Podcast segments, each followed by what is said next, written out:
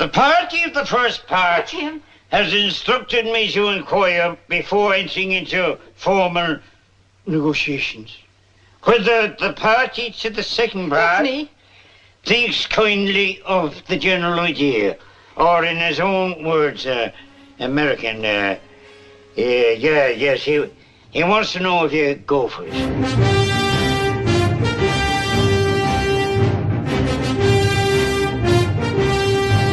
Olá, meus amigos, começando mais um episódio do podcast Filmes Clássicos, episódio esse número 120. Fecharemos hoje aqui a filmografia do Sr. John Ford, portanto, essa aqui é a parte 3 de uma série de três episódios sobre a carreira e a obra do cineasta americano. Para celebrar esse episódio e a nossa parceria com a Versátil Home Video, a gente está promovendo um quiz sobre a vida de John Ford. São 10 perguntinhas e se você quiser participar, basta entrar na nossa página no Facebook. Lá você vai encontrar um link para o quiz e você tem aí 20 segundinhos para responder cada uma das 10 perguntas.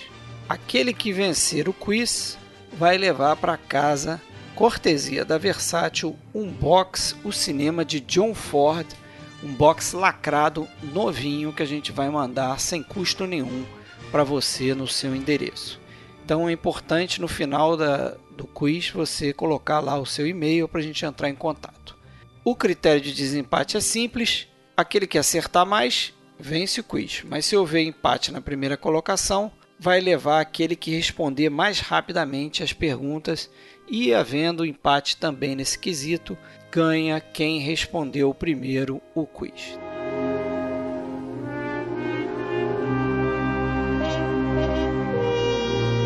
Bom, depois desse anúncio, a gente vai deixar aqui uma nota triste só para registrar os nossos sentimentos aí pelo falecimento de uma ouvinte nossa aqui, a mãe do Rogério, a dona Rizomar, que escutava a gente aqui, faleceu nesse 21 de outubro. Ela que chamava aí a gente de os meninos que contavam os filmes. Então fica aí dedicado esse episódio à memória da dona Rizomar.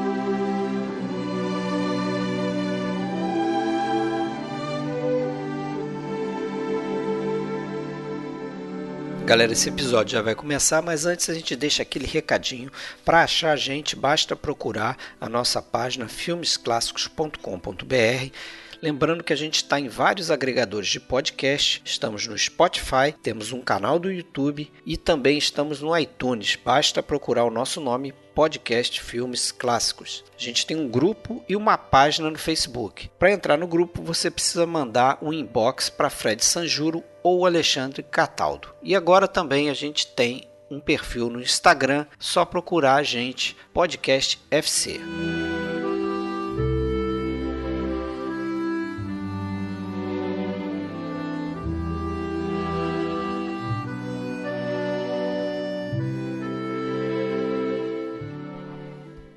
Bom, pessoal, então fechando a filmografia do John Ford, nós mais uma vez estamos em três. Eu, Fred Almeida, falando do Rio de Janeiro, comigo Alexandre Cataldo, direto de Blumenau, Santa Catarina. Tudo bem, Alexandre? Tudo bom, Fred? Como é que você tá? Tudo tranquilo. Rio de Janeiro Mais uma. quente, pronto para mais uma. Fechando mais uma filmografia aí no podcast. E completando aqui com a gente, fez os três episódios, né? Ou fará os três episódios, já que esse está começando agora. O Rafael Amaral, do blog Palavras de Cinema. Fala, Rafael, de Jundiaí, tudo bem? Tudo bem, Fred? Tudo bem, Alexandre? Prazer enorme estar aqui com vocês mais uma vez e ainda mais podendo, né, tendo essa honra de discorrer aqui, de falar sobre o grande John Ford. Isso aí, Rafael, o mestre das lives de domingo no Facebook. Quase isso. Grandes lives aí sobre cinema clássico, muito boas mesmo. É, vamos lá começar então, né? A gente parou da última vez, foi Legião Invencível, né? O último filme que a gente fez, Exatamente. de 1949. 1949. Isso. Aí continuando nesse mesmo ano, a gente que gosta de passar rapidamente que seja, né, por todos os filmes, a gente teria aí o Pink, não é isso, Alexandre? Um filme aí que ele dividiu com Elia Kazan, ele não É, tem é crédito direito. Aquele- Eu vi esse filme, eu vi esse filme, só que eu esqueci completamente dele. Agora que eu não tinha nem anotado nada sobre. Que a carne É. herda no Brasil. né? Agora, é, É, a carne, o que a carne herda, né? O que filme. a carne herda. Se eu não me engano, é com a. Tem a. Como é que é o nome dela? Ganhadora do Oscar? Do E o Vento Levou? Não é com ela? Ah, eu tô Não, não confundindo. é, não. Ah, A desculpa. Vivian Lee? Não, não, não. A atriz negra, Hattie McDaniel. Ah, Hattie McDaniel. Ou Ah, não? É, não, não, acho É. que não é ela não. É outra atriz, eu não é acho. ela não? Tá. É outra atriz. Ele foi lançado aqui no Brasil pela, se eu não me engano, pela Obras Primas. Sim, É? foi lançado. Foi. É, não sei. É um filme com a, com a Jane Crane, Ethel Barrymore. É daqueles filmes assim que você realmente não associa com John Ford, né? E a historinha, a única historinha que eu sei dele aí é que o Daryl F. Zanuck não gostou, não sentiu que esse material era para o Ford. O Ford começou a dirigir, ele substituiu pelo Elia Kazan. E acho que o Ford não levou nem, nem crédito aí nesse filme. Né? Sim, Então, é, é- só para corrigir então a minha própria falha aqui, é Ethel Waters, o nome da Ah, atriz tá, é. negra Ah, tá. que faz a, Exato. a É, tem duas Ethels, então. Tem a Ethel É. Barrymore, muito mais famosa, Isso, isso. e Ethel Waters. Mas não é um filme que a gente vai comentar, vamos, a gente pode passar. Depois tem outro também menor dele, né? Uma comédia sobre a guerra aí, O Azar de um Valente. É. É, ele, esse período depois da, da Segunda Guerra, ele vai fazer diversos filmes que são ambientados ali na, na, na vida militar, né, no meio militar. Esse é um deles, e interessante que a maioria deles com um tom meio cômico, assim, leve. É, acho que é. tentando talvez se desvencilhar ali da. esquecer das coisas que ele viu na guerra, né? Acho que tem outros cineastas que passaram por isso também, tipo, cara, não quero mais fazer filme de guerra, quero fazer comédia agora pra dar uma baixada na bola, né? E o interessante desse filme é que foi o primeiro filme é, da Vera Miles no cinema, né? Então, ela que vai fazer alguns filmes com ele depois, foi a estreia dela no cinema através de um filme do John Ford. É, eu confesso que eu vi, mas não, não é um filme assim que, que vai me, me dar vontade de rever, não. Mas fala aí, Rafael. Não, eu ia dizer que essa questão da comédia, por sinal, ela volta depois, justamente em um filme, não bem de guerra, mas quase isso, que é o Mr. Roberts, que é um filme que tem uma, tem uma pegada extremamente cômica, né? Mas é mais Tem. tarde.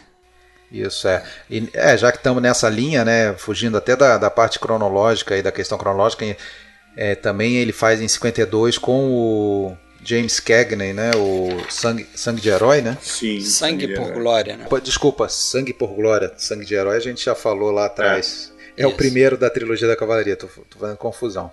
What Price Glory, que na verdade é uma refilmagem do filme do Hal Walsh lá de 26, né?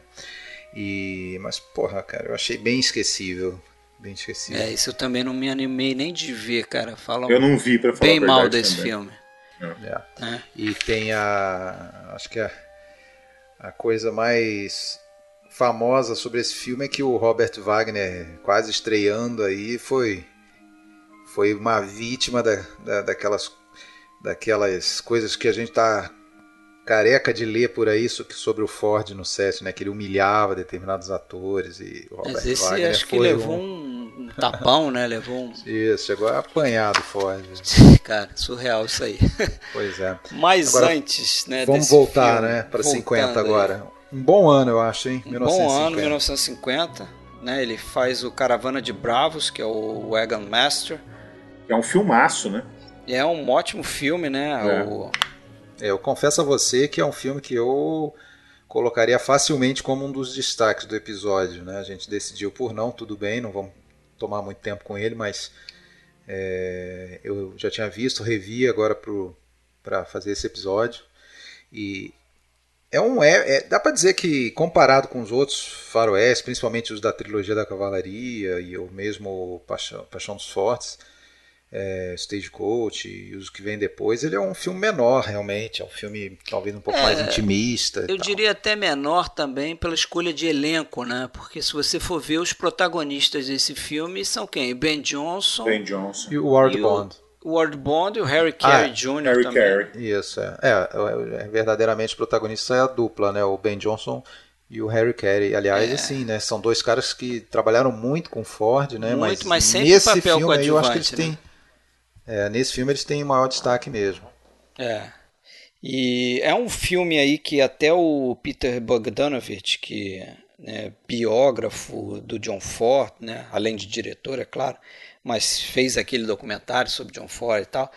Ele fala na trilha de comentários do Homem que Matou o Fascino né, que ele consegue traçar um movimento descendente do, do aspecto do otimismo nos westerns do John Ford, né? Então ele coloca esse filme aqui, o Caravana de Bravos, como um, não sei se o ápice, mas é um ponto de inflexão, né? Inflexão, é daí, daí começa a descer, né? Para baixo, os, os faroestes dele começam a ficar mais sombrios, mais pessimistas mesmo. Acho que até chegar no Homem que Matou o Fascino, no Crepúsculo de uma Raça, que ele vai perdendo aquela aquela fleuma de, de de fazer né, faroestes grandiosos, com histórias heróicas e né, trilogia da cavalaria que vai.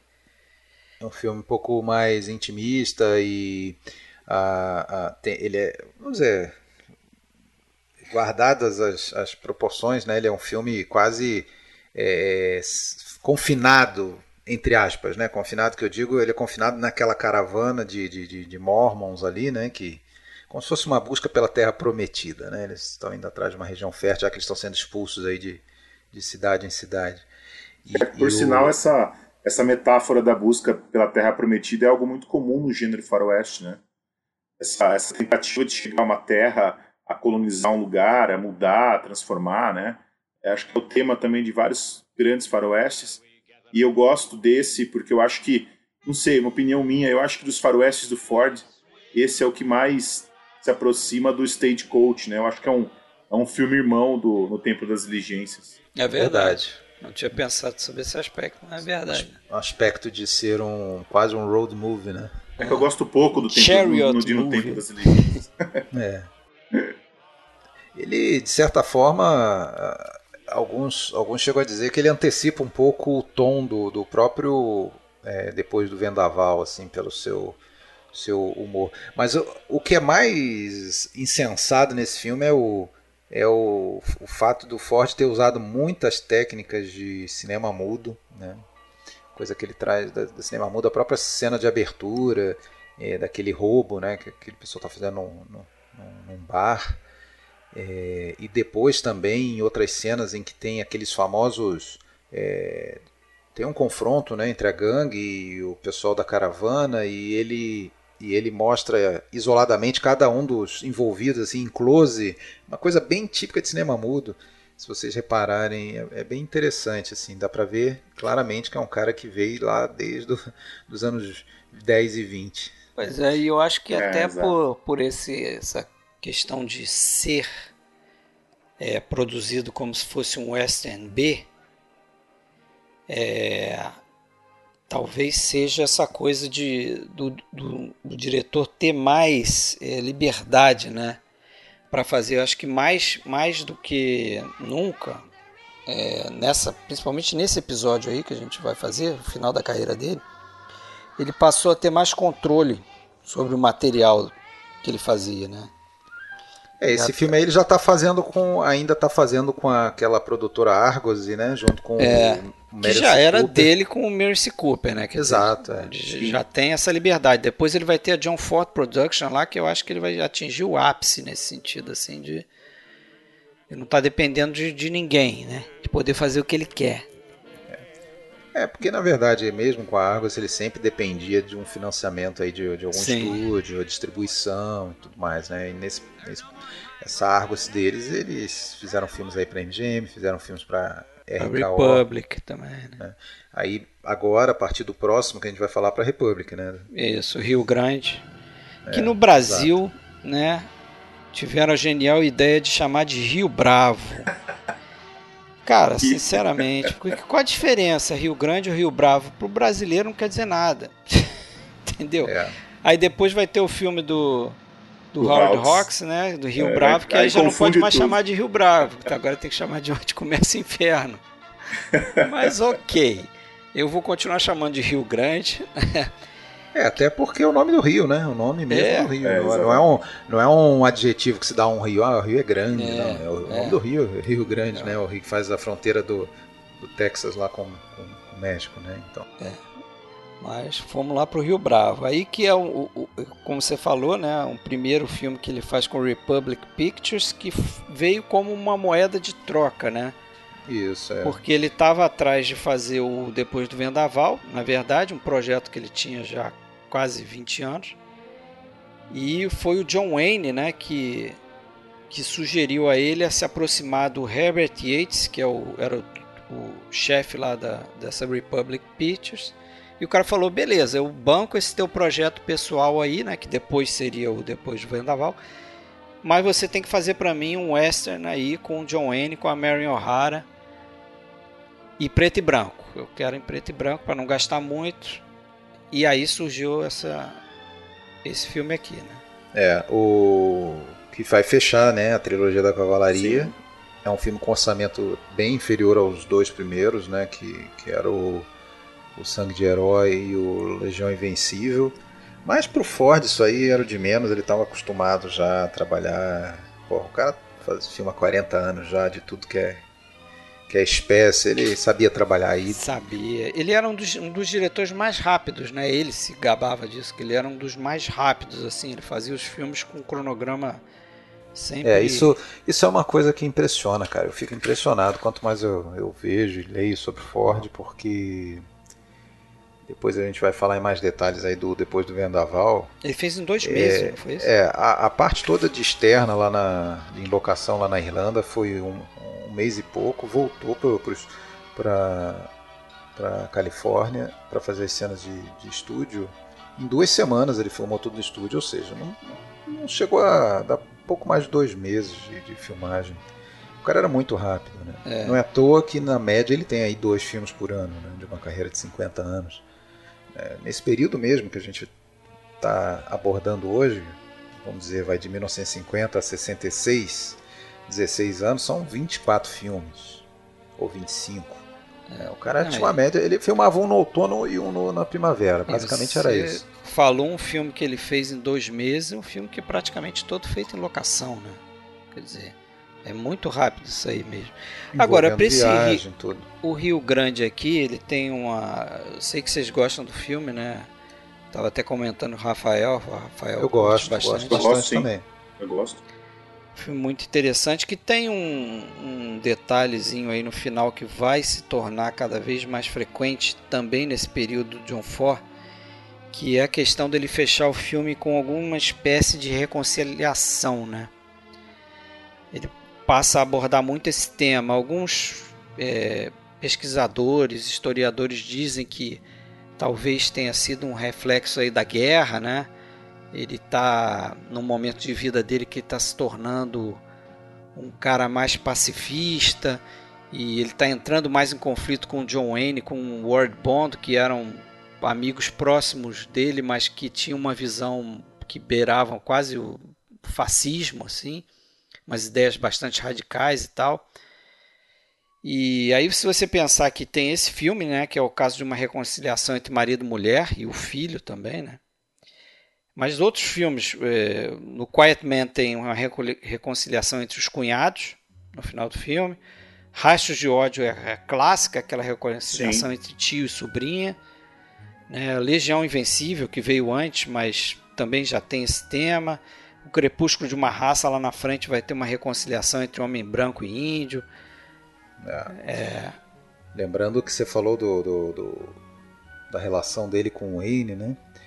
Tinha um outro fato, acho que até a gente já comentou no último episódio que, que era sempre motivo de, de bullying dele com o Wayne, que era o fato do, do Wayne não ter ido à guerra. Né? Ah, sim, é. Então ele vai, em alguns filmes, por exemplo, tá cercado de gente que serviu como no próprio Homem que Fatou, Matou o Facínora, né? Ele tem lá o.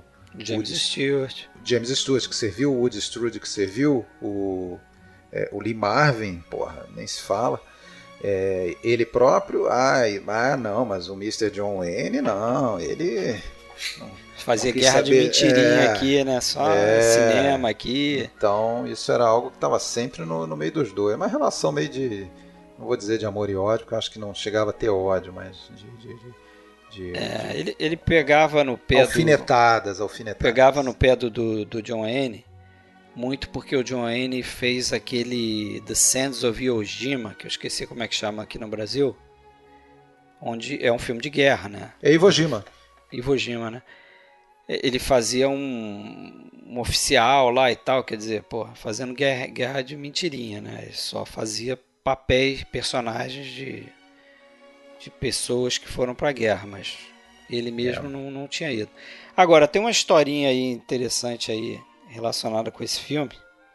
O Rio Bravo. Tem a, é, com Rio Bra Bravo, Rio Grande, Rio Grande. Rio Grande. Vamos chamar de Rio Grande. Rio é Grande.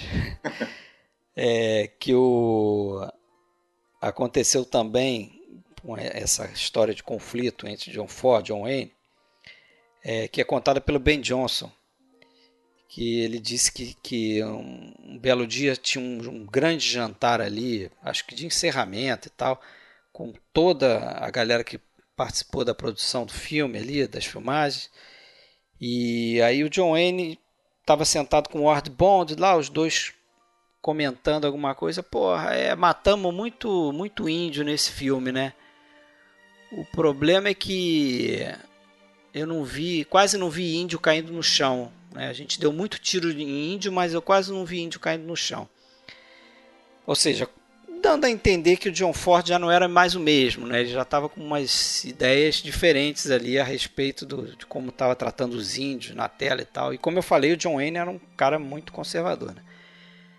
Nesse sentido. Aí o John Ford teria ouvido isso aí e lá do outro lado lá da mesa lá falou assim, ó, vocês, vocês cala a boca aí cuidem dos assuntos de vocês, entendeu?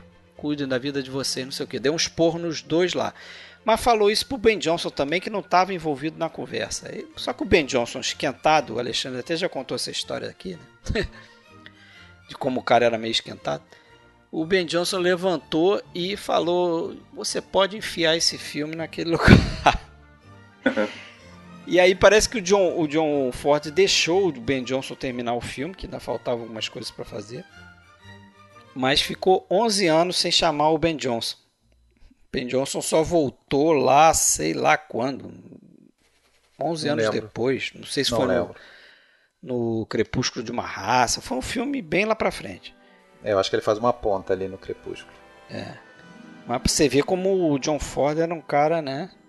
A gente falou isso aqui nos outros episódios, cara, muito difícil, né? É. Muito difícil. É, e olha que o Ben Johnson era um cara que ele adorava, né? Justamente pelo, pelo, pelo background dele, o cara que era um cowboy de verdade, sem nenhuma formação como ator, né? E passava sempre uma velocidade assim ao papel e tal. E o Ford gostava muito dele.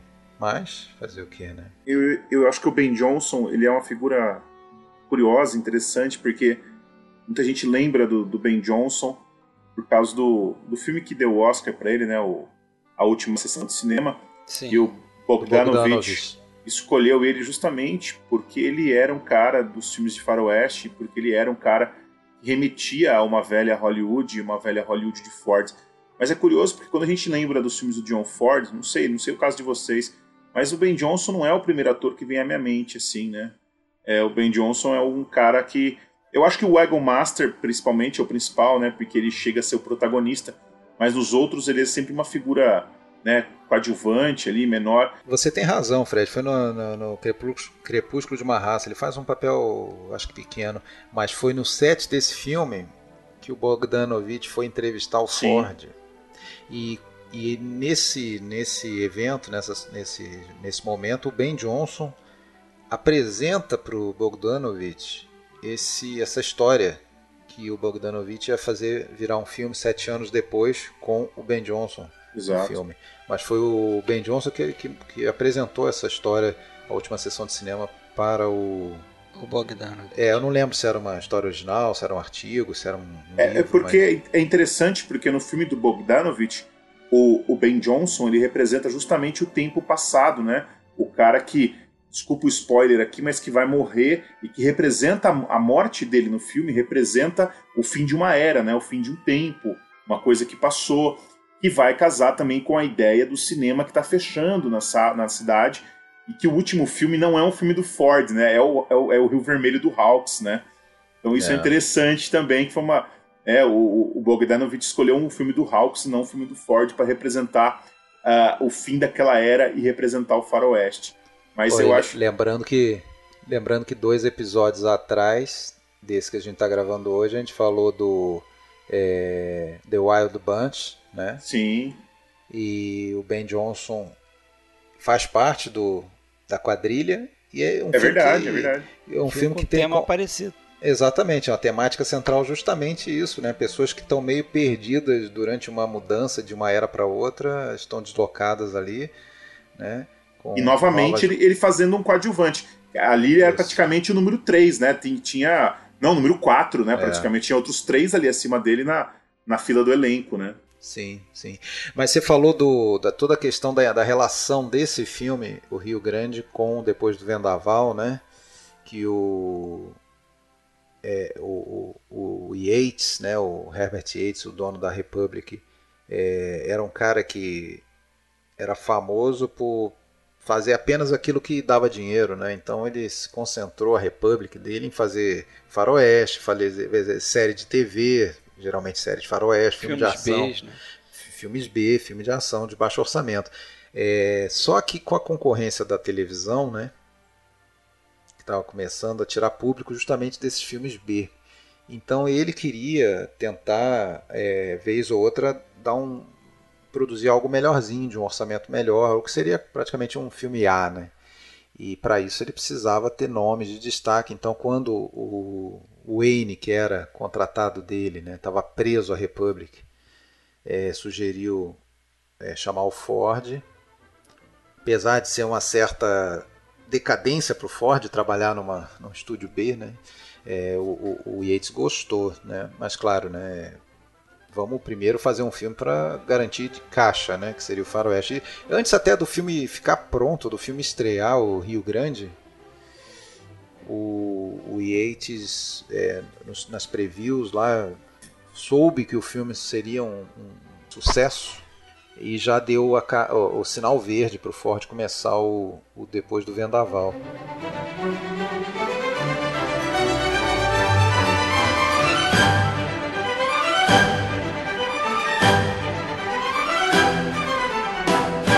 Que ele não acreditava em nada, né? O pessoal fala, ah, não, todos os estúdios recusaram depois do Vendaval e o Yates é, aceitou, aceitou assim, aceitou achando mesmo que, que era igual aos outros, que era um projeto furado, ninguém ia querer ver uma história um, de irlandeses.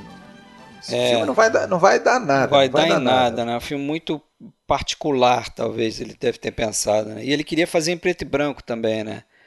Mas aí o, o John Ford bateu o pé falou: não, eu só vejo esse filme em, em cores, só faço em cores, né? E que só bom deu faz uma... todo sentido, né? É. Só deu uma demoradinha aí, porque nessa carta branca aí, sinal verde que ele recebe para fazer, ele não consegue, porque na mesma época o, o a Marinha chamou ele para ir lá para o Pacífico, né? Já estava 1951, já estava em andamento a Guerra da Coreia, então queria é, imagens dele sobre, da Guerra da Coreia. É, ele, inclusive, lá ele conhece pessoalmente o MacArthur, né?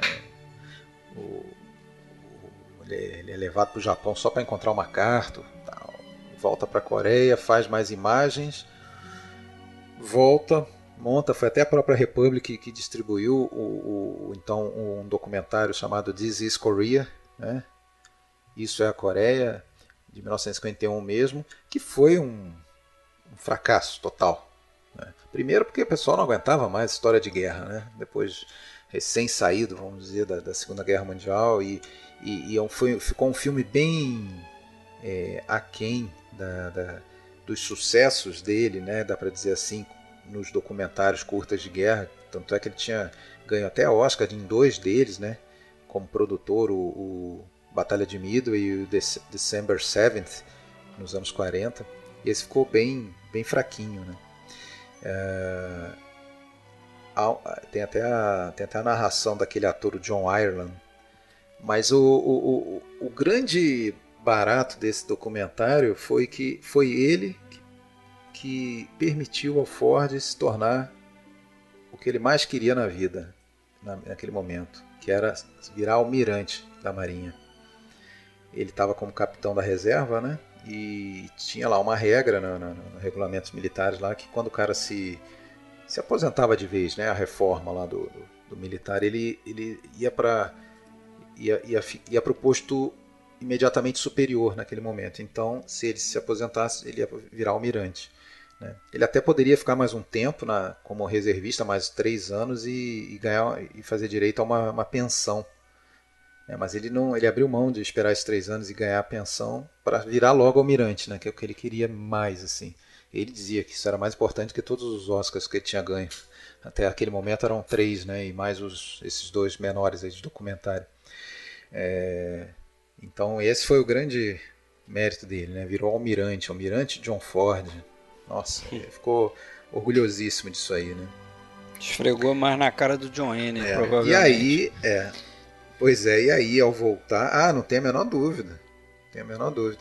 E aí ao voltar, né? ele efetivamente começa aí os trabalhos do Depois do Vendaval. Ainda tá, ainda, quando ele ainda estava na Coreia, ele já tinha chegado a, a mandar é, a história original, né? A gente vai daí falar dela, né? Ele já tinha mandado para um primeiro cara escrever um tratamento, né? E mas quando ele volta é que ele passa a se dedicar mesmo, né? É. E como eu falei aí, é um filme colorido, né? E eu acho até comentei isso em off aí, eu acho que esteticamente, não sei se vocês concordam, é o filme mais bonito do, do John Ford. É, a fotografia desse filme é de um colaborador dele, né, o Winton Hot, que já tinha até ganho o Oscar pelo Legião Invencível um ano antes. E para mim faz um trabalho porra, brilhante ali de filmar aquelas paisagens é, irlandesas, né? Eu, eu queria fazer uma, eu, eu ia justamente fazer uma provocação aqui. Eu ia dizer que só empata com o justamente com o filme que deu o Oscar para ele com Legião Invencível. Eu acho que é, concordo, é, é o mais bonito, mas eu acho que está em grau de igualdade ali com Legião Invencível em termos Sim. de beleza visual. Então, o Monument Valley em Legião Invencível é algo fora é do algo normal. Fora é do normal é também, né? Mas como aqui é, é, talvez uma paisagem diferente do que você espera de um filme do John Ford, né? Talvez isso tenha me chamado mais atenção. É, é como Legião Invencível, também o filme Technicolor, apesar de que a Republic não usava esse processo, ela tinha um processo dela lá chamado True Color. E eu acho que as cores nesse filme são porra, muito bem utilizadas, assim, né? chama muita atenção, não sei se repararam, o uso do azul e do vermelho, é, a cena em que o John Wayne encontra pela primeira vez a Marion O'Hara, ela tá com vestido vermelho, né? Vermelho com, com acho que com saia, acho que não é um vestido, mas é uma camisa vermelha com uma saia azul, parece. É, quando tem aquela cena do, do, das corridas lá, o figurino do, do Victor McLaglen também é ah, todo sim. azul e sim. vermelho, né? Parece uma camisa de jockey ali. Exagerado, né? Exagerada. É. O próprio figurino de John Wayne é, é, branco, azul e tem um detalhe em vermelho, né? Bota uma fita no braço dele e tal. Os figurinos são de cores variadas, mas as paisagens, o cenário em geral, acho que a cor predominante do filme é o verde. Ah, né? é o verde, como não é poderia verde, deixar sim. de ser, né? É um filme da Irlanda. E dizem que, e... o, que o, o Yates lá ficava reclamando do John Ford, né? Porra, para de fazer o filme verde, tudo é verde nesse filme. é, ele recusa, ele recusa o, usar o True Color, né? Porque seria muito mais barato, né? Já era um processo próprio e recusa também filmar tudo em estúdio, né? O que para a Republic era uma novidade, né? Filmar em locação, é, ainda mais no exterior, né? Então lá vão ele pra Irlanda, eles para a Irlanda, é, achar locações primeiro, depois é, fazer a, a, os dois meses lá de, de filmagens e locação. É, tinha uma outra historinha, né? Que é, parece que a Republic tinha exigido que o filme fosse no máximo duas horas, né? E o filme acabou com 2 horas e 9 minutos. Aí o John Ford tem aquela célebre história lá que ele teria chegado no final é, most, ah, mostrando bem, os filmes Beleza. do cara. Não, mostrou os filmes para os produtores lá, para os não, ele falou assim, não, tudo bem, fica tranquilo, pode deixar duas horas, beleza, vou cortar então para duas horas. Não, aí ele, aí ele, ele mostrou o filme para os caras, só que chegou... Então, exatamente, ele falou, não, chegou podem ficar tranquilos. duas horas, ele parou a projeção. Isso. Do filme. Não, ele, e... ele cortou com duas horas. E, a duas, e duas horas de filme é, é no meio daquela briga. Daquela briga. Aí os caras ficaram, porra, mas. Ah, cadê? Acabou? Ele falou, como, como termina não, isso, né? Você não queriam duas horas? Tá aí, ó. Não tinha outra nada tá pra aí. cortar. Aí é, os caras aí aceitaram, né? obviamente, né? E aí o filme terminou com duas horas e nove minutos. É.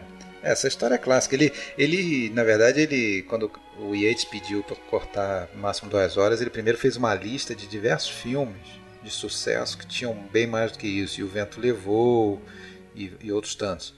E o Yates ficou irredutível. Não, né? aí ele deu um jeito lá, cortou para duas horas e nove. Ele falou: ao máximo é duas horas. Não quero saber, duas horas. Era, ah, então tá, pode deixar, deixa comigo. É. Aí começou a ver o filme lá e não tinha nenhuma cena faltando, tava tudo igual. Ele, pô, você tem certeza que você cortou? Cortei, fica tranquilo, daqui a pouquinho você vai ver. é, isso era típico dele, né? Fazer é. esse tipo de. Lembra aquele lance de, dele rasgar o roteiro, né? Ah, estamos atrasados quantos dias? Ah, dois dias? Tá, isso dá quanto em páginas de roteiro? Ah, sei lá, cinco páginas. Ah, tá bom. Ele pegava cinco páginas, arrancava do roteiro, pronto, agora a gente está no cronograma. Mas é, é, importante falar que esse projeto era um projeto muito caro para ele, muito querido, né? Ele, inclusive para muita gente aí é o talvez um dos filmes mais pessoais mesmo, talvez não sei se dá para dizer autobiográficos, né? Mas porque remete a toda a questão da cultura irlandesa, do, do, é o mais pessoal da carreira dele, sem dúvida. Né? É, é da é terra natal, não dele, né? Porque ele nasceu lá em, no Maine, lá já nos Estados Unidos, mas dos pais dele, os pais sim, dele saíram sim, sim. Da, da Irlanda. Toda a tradição dele ali. Então, é, da família. Inclusive, uma das mentiras que ele gostava muito de contar é que ele tinha realmente nascido na Irlanda e tal. Enfim. Mas esse, esse, esse filme ele compra os direitos dele em 36, né? É uma história que é publicada 36 em... ou 33? A história foi publicada em 1933, né? Uma história chamada The Green Rushes, né? É... E ele pagou 10 dólares. É, e aí três anos depois, em 36, ele compra os direitos dessa história, né? É... Até quando a história foi nessa época ele estava filmando ali, quando ele comprou, ele estava filmando aquele Peregrinação. É, e, e, a intenção dele era transformar isso logo em filme. Ele paga 10 dólares e promete mais, né? E de fato o, autor lá, o Maurice Walsh, ele recebeu 6 mil dólares aí quando o filme foi feito. Não é muita coisa, mas. Para a época era uma boa quantia. É, mas só que ele comprou, mas não conseguia emplacar, não conseguia achar estúdio interessado. Isso aí ficou rodando na mão dele por 15 anos, basicamente, desde que ele comprou, né? É, nos anos 40, é, ele inclusive consegue apresentar esse projeto para Maurinho O'Hara, né, que já tinha trabalhado com ele no Como Era Verde Meu Vale em 41. Ali por meados dos anos 40, 44, 45, ele ele visita a Maria Rara, ele já via ela como sendo a, a personagem Mary do filme. Kate. Que tinha até outro nome, né? Na história original os personagens tinham outros nomes, né? É, mas dizem que esse nome aí que ele escolheu, Mary Kate, era em homenagem à esposa, que chamava Mary, né? E Kate por causa da Catherine Hepburn, que era o, o, o amoreco. Os dois, os dois grandes amores da vida dele. É, é, Eu vi essa história também. É, é possível. É. Muita bandeira, né? é, mas é, especulam aí. É, e ela, ela aceita no ato, né? A Maureen O'Hara, inclusive, ela não só aceitou, como ela se comprometeu a, a, a trabalhar para o filme sair do papel, né? Ela chega a reescrever um pouco do roteiro.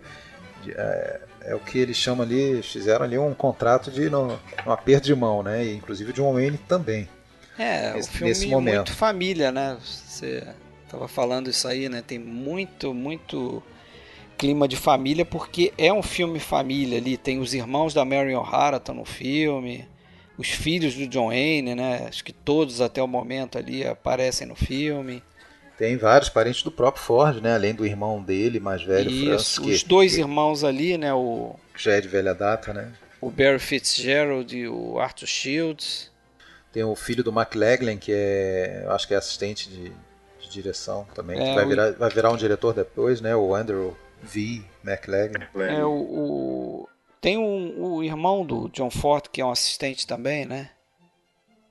Patrick Ford, eu acho. Tem todo esse clima, né, de, de- de familiar, né? Tanto é que quando o Yates diz que tem que fazer um faroeste antes, né?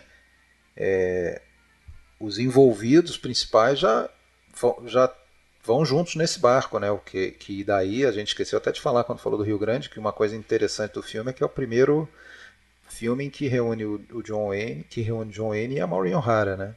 Eles que vão fazer cinco filmes juntos na carreira, sendo que três deles para o Ford, né? E uma química bem legal, né?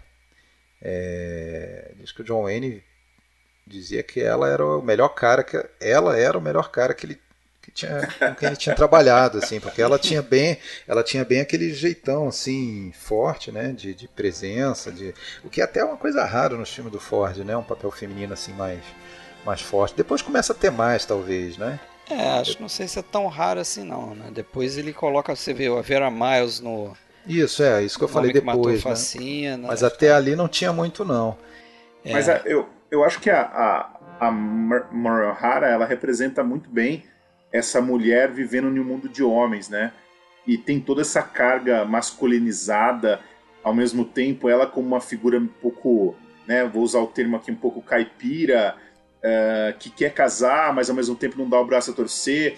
E o Ford, inteligentemente, coloca algumas situações cômicas no meio. O filme é todo permeado, né, por situações um pouco cômicas, Sim. engraçadas aquelas brigas de bar que a gente sabe que não vai dar em nada, né? Que é só briga pra passar o tempo, né? Isso tem muito nos filmes do Ford, né? Os caras ficam se batendo, socando, mas estão todos bêbados ali e no dia seguinte todo mundo vai estar junto de novo. Então, é, tem todo esse clima e a, a Marion O'Hara, e eu acho não só nesse filme, como em outros também, ela representa bem essa dama forte, né? Essa dama é, que não chega a, a- que, que ainda guarda, né, seu lado feminino, mas que ao mesmo tempo serve bem a esse tipo durona que ela tinha que fazer. E era uma mulher criada com o irmão, né? Que o irmão é o cara meio que fazendo o papel do pai ali, né? é bem gente- mais velha né É, bem mais velho. A gente vê que tem essa, essa meio que essa, esses ciúmes, essa, essa coisa meio maluca ali entre os dois, o irmão e ela tal. Mas eu gosto do, do papel dela aqui e eu acho que ela é a dama fordiana por excelência. Eu não lembro de outra atriz que tenha encarnado tão bem essa dama fordiana quanto ela. É, acho que é a principal atriz aí ao longo da carreira. Ah, é, é, também acho. é. E, e assim, ela é você a falou mulher ideal pro personalidade, Ford personalidade dela, e tanto isso era verdade que ela deu uma estourada com o John Ford aí nesse filme, né? É. Ela conta que estava fazendo aquela cena do, da corrida ali de cavalos e ele propositalmente ele botou, ele dizia que que- ela dizia, né, que geralmente os diretores quando queriam botar um vento na cara do ator, botavam o ventilador na frente para o cabelo ir para trás, né? Você dar aquele efeito. O John Ford não, ele, ele botava o ventilador atrás e o cabelo dela ia para frente.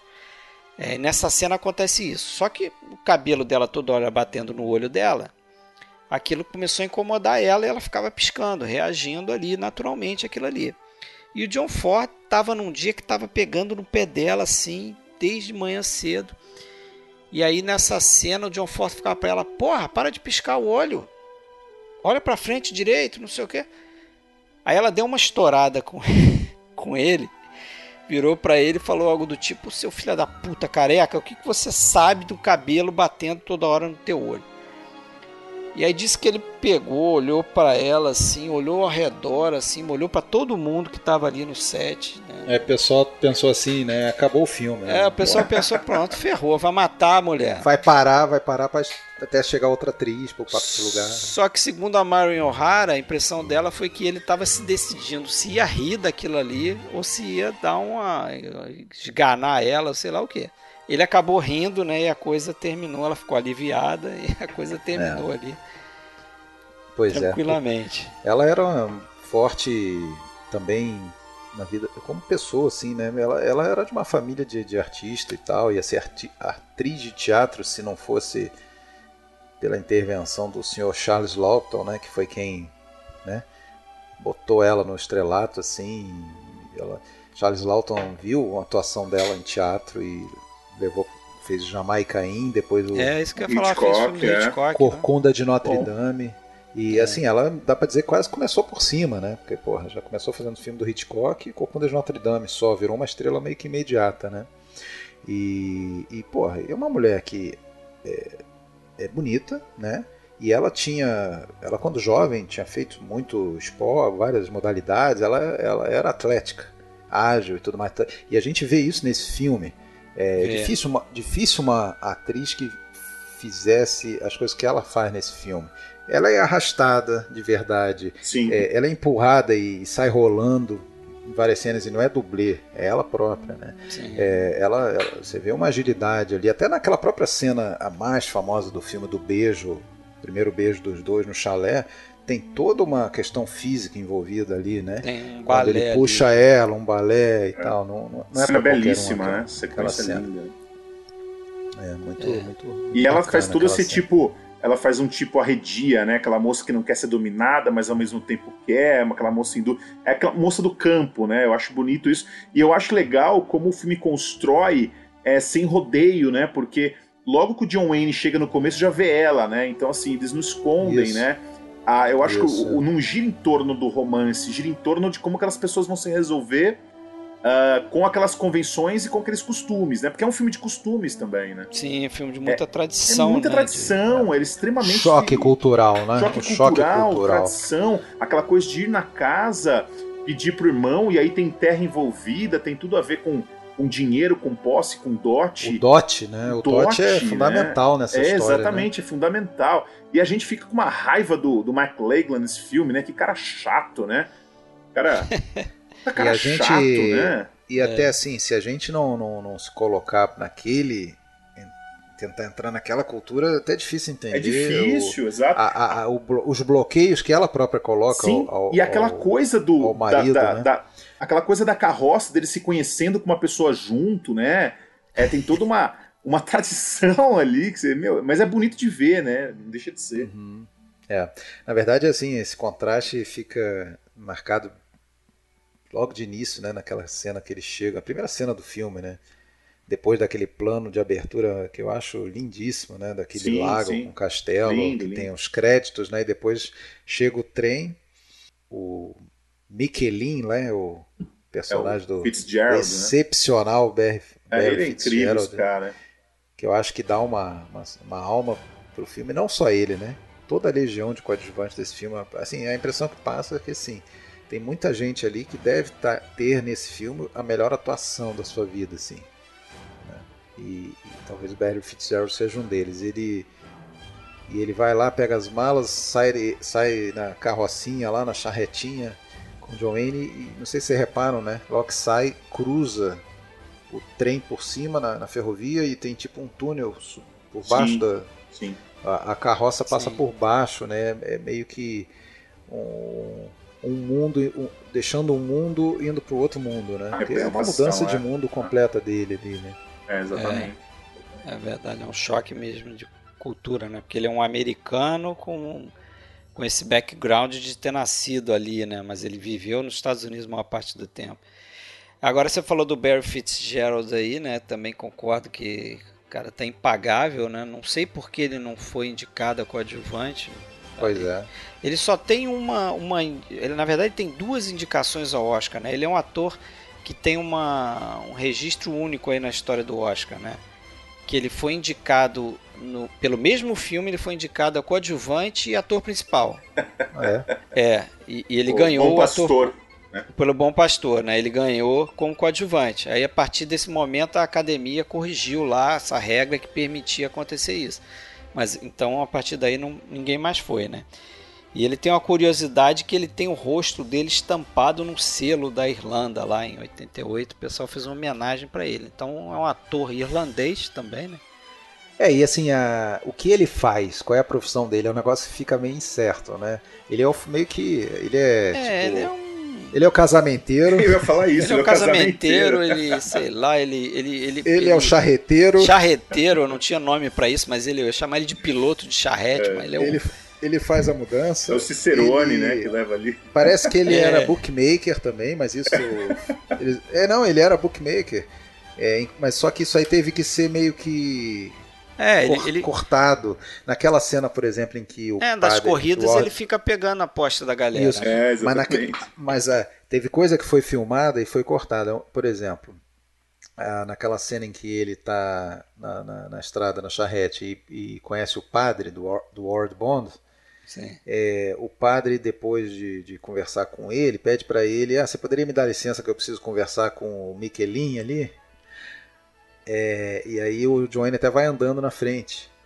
Aí acaba a cena, mas ah, o que foi filmado depois é, é que o padre queria fazer uma fezinha. mas por ser um padre, isso aí tinha, que- tinha né? que ser meio escondido, né? Então ele não queria né, que pegasse mal pro, pro recém-chegado. Né? É, então várias coisinhas aí que, que, que- que ficaram meio que perdidas. né? Não, é só um registro que a gente não pode deixar de falar, que é uma informação que praticamente todo mundo sabe, mas é o quarto Oscar que Ah, John Wayne recebe sim. como diretor de longa-metragem, né? Sim. Essa, a- a- eu tinha falado, né? O, o N, o N, o Ford comprou essa história e quando ele ainda estava na Coreia, ele deu para aquele cara chamado Richard Llewellyn, que foi o cara que escreveu o roteiro do Como Era Verde Meu Vale, para fazer um primeiro tratamento. E ele, ele escreveu. Só que a história ficou muito, é, é, primeiro, até o próprio tempo em que foi é, é, colocada a história era no momento daquela da Revolução Irlandesa, pela independência e tal da Inglaterra, e ficou com um tom político muito forte, né? E o Ennis achou que aqui, o tô confundindo os, os dois Johns. O Ford. Ford achou que aquilo ali ia meio que dar uma estragada no filme, né? Que, que o foco dele era para ser um romance, aquela coisa do da, da, da Irlanda, né? A terra natal, a terra de sonho, né? Inclusive isso é é, a- Irlanda nesse filme é mostrada quase como um conto de fadas. E ele chega a falar isso, né? Ele foi para lá porque a mãe dele dizia que, que, que a Irlanda era um, era um paraíso, falava maravilhas. E, e, e ele agora quer deixar aquele passado sombrio que o filme também não, não explica muito, não deixa muito claro, mas, mas deixa, né? Que, que, que ele era um boxeador e acabou matando o adversário numa, numa luta, né? E, e acabou precisando encerrar a carreira e, e ficou provavelmente com uma sensação de culpa muito forte por isso e tal e, e, e- e quis largar ali os Estados Unidos, né? E por sinal, você, você citou a questão do, do boxeador. Os flashbacks são extraordinários, né? O uso dos flashbacks no filme são espetaculares, né? Quando a gente é transferido para aquela luta que ele viveu, que ele lutou. Ah, o, outro, o outro ponto alto que eu acho da fotografia, inclusive. É, me lembrou até um pouco o Toro Indomável? Toro Indomável, É, né? lembra Sim, não. Com certeza o Scorsese bebeu sim, nessa fonte. sim, ele declarou isso. É. É, Isso, isso é falado. É o Scorsese que, que, que tem visualmente ali, apesar de ser Technicolor, né? E o Toro Indomável a gente sabe que é preto e branco, mas tem muita influência sim. É, cara, e, e aí ele le- chamou daí o, o Nu- Nugent, né? O, o roteirista aí Frank principal Nugent. dele nessa época e ele tirou bastante coisa desse tom político, apesar de que tem umas pequenas alfinetadas ao longo do filme, como por exemplo, uma hora que o personagem do Barry Fitzgerald fala assim: "Ah, vamos lá no bar fazer um pouco, falar um pouco de, de traição, fazer uma pequena traição", ou ou então tem um momento em que o, o aquele aqueles as seclas ali que na verdade, apesar de não ficar claro no filme, são pessoas ligadas ao IRA. é, que um deles é o, o irmão da vida real da, da Maureen Acho que O'Hara. os dois né? são, né? Não, Acho não, que um deles. são irmãos. O outro é um padre. O outro é um padre jovem que tem lá, tem um terceiro padre. Ah, tá. É, ele. é, eles eles estão dentro do esquema, né? Eles fazem toda aquela armação pro personagem do McLaglen, né? Ah, aquilo é muito Red bom, né? cara? É, acabar permitindo que a. Permi, não só permitindo, como é, querendo que a, que a irmã se case. Né? Isso, é. E- Passou e pro a- outro lado completamente. Eles dão uma volta no carro. Aí quando ele vê que esses caras estão no esquema, ele fala assim: ah, até o Ira tá envolvido. Mas isso é muito bom. Isso para mim é o ponto alto do filme, um dos pontos altos, né? Até o Ira tá envolvido nisso, né? É, Só que, que ela, ela não sabe, né? Só que a Mary Kate não sabe. Então ela não fica putíssima, né? Que o, que, o, que o personagem do Wayne, o Sean Thornton, não pega o chapéu dela, né? É, não, ela não pode saber, né? Porque só funciona assim. Mas é, é uma, uma reviravolta muito interessante aí. É, eu tô sentindo só que assim, a gente poderia tranquilamente ter feito um episódio só sobre depois do Vendaval, né? É, já vai dar uma é. hora de episódio, mas. mas... Ah, vamos, vamos, vamos, seguir, mas assim, eu, eu só faria, assim, para não dizer que não falei, eu só tenho meus probleminhas um pouco com o final do filme, cara. É, eu sei que é típico do John Ford, até o Rafael Amaral falou, né? Essas a cena da luta? que tem. Ah, cara, é, a cena cara, da luta mas é, é, totalmente é assim, estilizada, né? Mas é eles tendem demais também, mas eles tendem demais a luta. É, né? e assim, é, é eu sei que é parte da tradição, talvez irlandesa, essa coisa de beber e sair na porrada, mas. Você tinha um cara ali de 64 anos, né, nessa época, que era o Victor McLachlan, né? Não podia é, ser uma luta muito, na, tá, muito saindo rápida. No, saindo no mais, braço, perdendo. Tinha que ser mais pausada. Perdendo. Não, mas não é questão da luta ser mal feita, não. É todo a ideia de você daquilo ser cômico, entendeu? E você perder um dente e, e isso é engraçado, sei lá, não, eu não, eu não acho que se perdeu muito. Cara, mas e o que precede a luta, cara? Para mim é uma das melhores coisas do filme, aquela sequência em que ele vai lá na estação, que ela tá querendo ir embora, ele vai buscar ela e vem arrastando ela. É muito ela boa, pelo... é muito boa, muito boa. Aquela é. cena e, e a sequência impagável do, do senhorzinho que ressuscita para ver a briga, né? E tá na cama, quase morrendo, que é o irmão do Ford, né? Que é o irmão o dele. Irmão né? do Ford. É o irmão do Ford. Não, mas aqu é. aquela sequência dele arrastando ela, ela é, é, é sensacional. É, porque, aquilo é assim, muito bem feito, né? Assim, é um ato de violência, é um ato de uma certa violência. Certa misoginia também, né? Ele, é, ele era criticado por conta disso. Sim, sim, mas repara que durante todo aquela, aquele deslocamento, é, existe uma polidez toda envolvida, tipo, eles passam por um, ele passa arrastando ela por uma, não sei se é por uma carroça e fala bom dia, o cara responde para ele bom dia, ele arrastando ela. Aí chega alguém falando: "Olha, a senhora perdeu o sapato". Ah, muito obrigado. E ela sendo arrastada. Aí chega uma senhora, uma mulher e fala que, ó, oh, tá aqui um bom Tá aqui um bom graveta aqui para dar uma vara, nela, uma é. boa vara para você bater na Lovely Lady.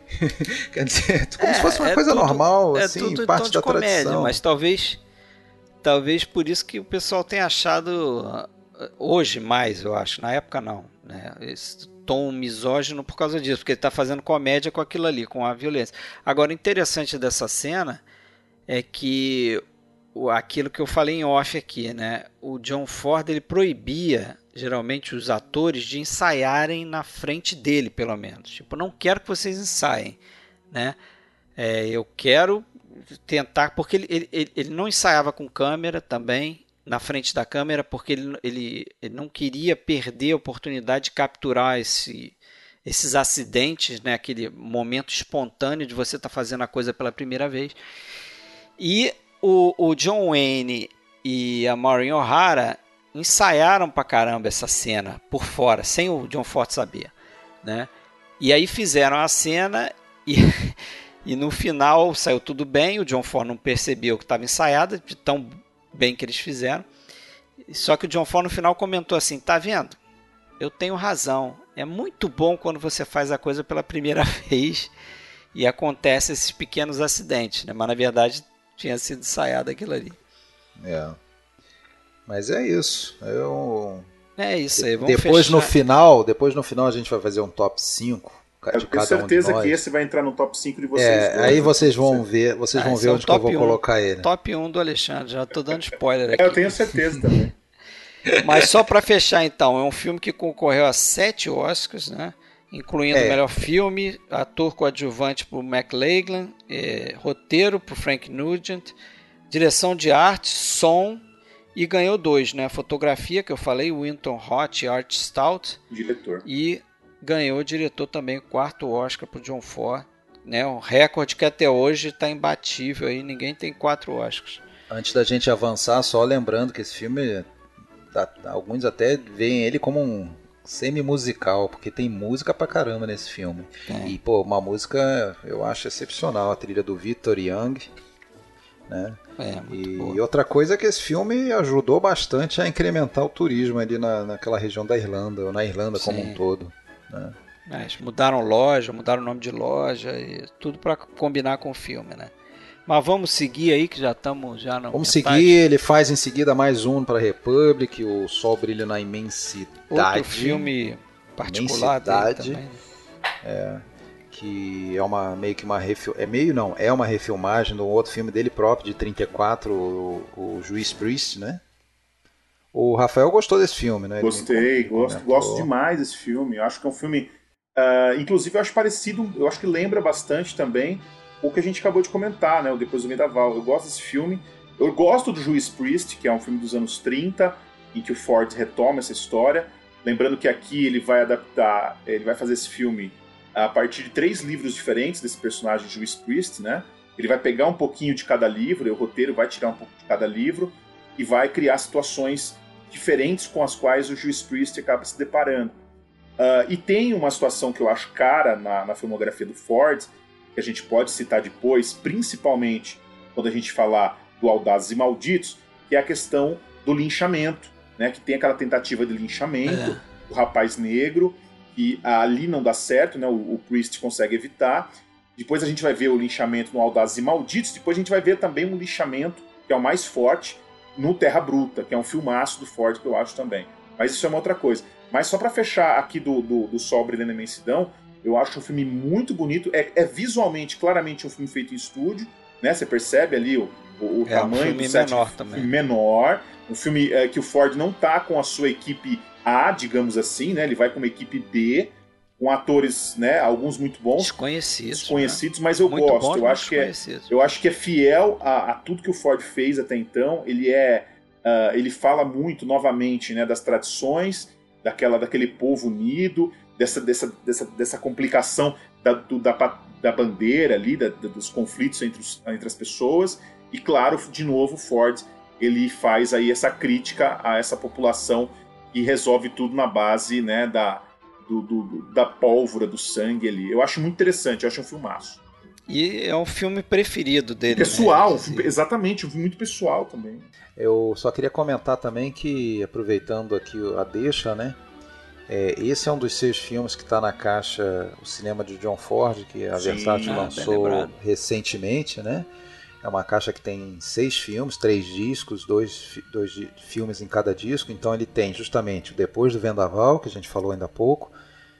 Tem o Sol Brilha na Imensidade, que é o nome oficial no Brasil, no IMDB, mas na caixa saiu como O Sol Brilha na Imensidão. É, eu conheço como imensidão também. É, que eu acho até mais certo. Eu nunca, É, pra ser honesto, eu nunca tinha escutado essa palavra imensidade, mas É. se você procurar no IMDB, você vai ver imensidade. É, além deles, o Legião Invencível, que a gente já tratou no último episódio. Peregrinação. Peregrinação, até citei ele aqui, de 1933. O Homem que Nunca Pecou. Que é um Nunca filme pecou. Que é muito bom, hein? Que é interessante, muito bom. Com Edward Robson, Jim Arthur, muito É. bom. Muito bom. E o Esse Crime por um Dia, né? Um filmezinho menor Um dele. Crime por Dia. É. Gideon, Gideon's Day, que é um filme de Crime 58. por Dia. É, então essa caixa tá lançada aí, se não me engano, há um ou dois meses. Uma boa caixa. Imagino E que... que- Alguém, algum dos nossos ouvintes vai receber aí Ah, né? sim, está, Porque está- reforçando aqui o que eu falei na cabeça do episódio, é, a gente vai sortear isso aí, vamos fazer um quiz e o vencedor do quiz vai levar o- a caixa fechada, cortesia da Versátil aí. Vai estar presente, hein? Vai estar presente. Presentão de caixa Natal. bem, bem legal. Isso, exatamente. Bom, em 53, é, a, bom, ele começa a ter problemas sérios com o Yates, né, o cara da Republic, ainda por conta do, do, do Quiet Man, né, ele começou a perceber que o Yates estava escondendo o dinheiro do filme. Eita, nós. É, ele, ele- aí ele contratou um pessoal, uns advogados, para fazer uma auditoria. né, ent- entrou com, com processo contra o Yates, saiu da República. Só que por conta disso, indiretamente também, ele acabou tendo problema com o Marion C. Cooper, que sai da Argos. Né, e problema com o próprio Wayne né, também. É, no meio desse tumulto todo, a MGM chama ele para fazer um filme na África, né, o Mogambo, que é uma refilmagem também de um, de um outro filme da MGM dos anos 30, com o próprio Clark Gable também, que vai fazer o Mogambo com é, ele, né? Grace, com a Grace Kelly, Ava Gardner. É um filme Isso. até estranho, é. né? Pensar esses atores ali é. com, com E aí, nesse, durante a filmagem do Mogambo, as dificuldades todas, e ele sentindo ele próprio cansado e tudo mais, foi ele diz que foi a primeira vez em que ele percebeu que, tipo, estava é, chegando num, num, num, num fim, assim, estava próximo do fim, não tinha mais muitos anos como diretor. Ele percebeu que, que, que já estava se aproximando de uma, de uma, etapa final, né? Se até falam assim, se fosse fazer um gráfico assim da, da, da carreira do Ford, é, o, o, o, sucesso que ele volta a alcançar com depois do Vendaval e, e isso prossegue um pouquinho e no Mogambo é uma, um ponto de inflexão que daí vai só descendo, de certa forma. Né? Eu vi esse filme Exceção... faz tempo. Eu, eu, vi esse é. filme faz bastante tempo, eu não me lembro muito bem. Mas eu me lembro que é, não, eu não identifico muito com Ford, não acho que é um filme Fordiano, não é, sei o que vocês acham. É um eu, acho, eu, eu, eu não acho ruim. Tempo, mas... Não acho ruim, mas não vejo um filme Fordiano ali, não sei. É. Aí ele estava já numa sequência de, de, Inclusive até no próprio. Né, depois do Vendaval, né? Imagina que era um filme pessoal dele. Sim. Ele queria fazer esse filme ele estava já cada vez mais, sempre com, as mesmas, com a mesma característica. Né? Ele, ele começava o filme, daí um pouco se, se cansava daquilo tudo, já não estava se importando muito. Né? Nenhum projeto como esse, então, que é meio que jogado no colo dele, que ele não tem um envolvimento pessoal, então nem se fala, né? É, fez no é, automático, né? É. E esse aí ainda acabou a, acabou a, a filmagem, ele volta para os Estados Unidos e em junho de 53 ele vai, ele vai operar os dois olhos de catarata. Né? Imagina, ele é, não tinha nem 60 anos ainda. Né? E, e, e, a cirurgia vai muito bem sucedida no olho esquerdo e no olho direito não muito bem sucedida. Ele vai ficar com uma hipersensibilidade à luz que vai fazer então ele passar a usar o tapa-olho que meio que ficou sendo quase uma marca registrada, né? A gente vê aquelas fotos do John Ford tapa-olho, acha que ele sempre, sempre usou isso, né? É. Não foi, foi, foi a partir desse momento, em 53, dessa cirurgia de catarata, né? E nesse mesma época, um pouquinho depois, morre o, o irmão dele, o Franz, né? Que, que, porra, de certa forma foi um mentor para ele, né? Apesar de que é, eles sempre viveram meio estremecidos aí, depois que o Ford se tornou um diretor de sucesso, né? Apesar do Franz Ford estar no, no muitos filmes dele, né? Consta que tá, eles, é eles mal se falavam. Ele, ele é parte da Stockholm, mas eles mal se falavam no set, né? Que o, ele mandava o, o convite, as comunicações por, por cartinha, memorando, igual fazia para todos os atores. Não tinha um, uma coisa pessoal, e aí, mano, vamos né? lá, vamos, não. Fazia sua, seu trabalho ali, dois dias de filmagem, três dias, e embora, acabou. Passava no departamento pessoal. Enfim. É. é 54 não tem nenhum filme dele, talvez aí por conta da catarata ele realmente ficou com problema, ficou meses e meses sem poder ler scripts, coisa dessa. Em 55 tem dois filmes, né? O Paixão de uma Vida, The Long Grey Line, que eu vendo, é um filme sobre West Point, né? Mais um daqueles filmes sobre o mundo militar aí com Tyrone Power e a Maureen O'Hara, né? E é um filme até que me lembrou um pouco o Coronel Blimp lá do Paul Pressburger, porque é um filme que, que conta aí 50 anos da vida de um de um, de um, de um que um cara militar, né, passa. Na verdade ele era civil, né? Ele era civil, mas é, trabalhou lá dentro tanto tempo que acabou conquistando determinadas é, é, é prerrogativas o, o, personagem do Tyrone Power e aí acaba ele velho, né? É, o, quer dizer, começa o filme ele velho, ele relembra em flashback né, toda a história dele lá dentro, a paixão de uma vida, né? É, inclusive esse filme também tem a eu fui vendo esse filme agora que eu descobri que o uh, Love Me Tender do Elvis no, é, é, é, reciclada também, como tantas músicas do Elvis, né? É uma canção é, de, de que virou meio que uma canção do, do, do, dos cadetes do West Point, já desde o século XIX, né? E, é cantada nesse filme. E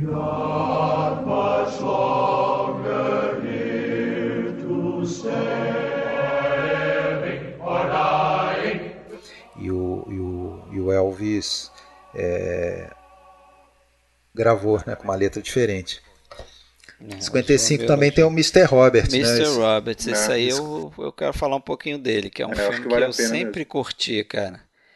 Eu acho uma comédia, como eu chamei aí, Billy Wildesca, né?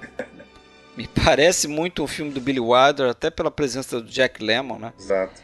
Que colaborou muito com o Billy Wilder, mas o tom é bem de Billy Wilder, assim, com aquelas aqueles tons, aqueles detalhezinhos, é, insightzinhos sexuais, né? Do, dos marinheiros ali é, é, vidrados nas, nas enfermeiras, olhando as enfermeiras com binóculo através lá do, do mar ali, que elas estão num, num hospital ali numa ilha e tal. Elas não querem fazer nada, né? É, o, o, o, Jack Lemmon chama uma delas para vir a bordo, né? Achando que ela vem sozinha e produz lá um, um brandy lá com com os personagens do Henry Fonda, do William Powell e tal, quando a mulher chega tá, tá cheio de acompanhante e tal, então não rola nada. Mas é, é um filme que eu acho interessante porque tem essa ideia, eu gosto do roteiro, que ela tem essa ideia por trás dele de que você pode ir à guerra, é, não entrar no conflito, mas mesmo assim você está combatendo mal, né? Você está tendo a sua função ali. Então é um filme que tem um certo uma certa mensagem de otimismo nesse sentido, através do personagem principal, que é o, o nome título aí do filme, né, o Mr. Roberts, que é interpretado pelo Henry Fonda.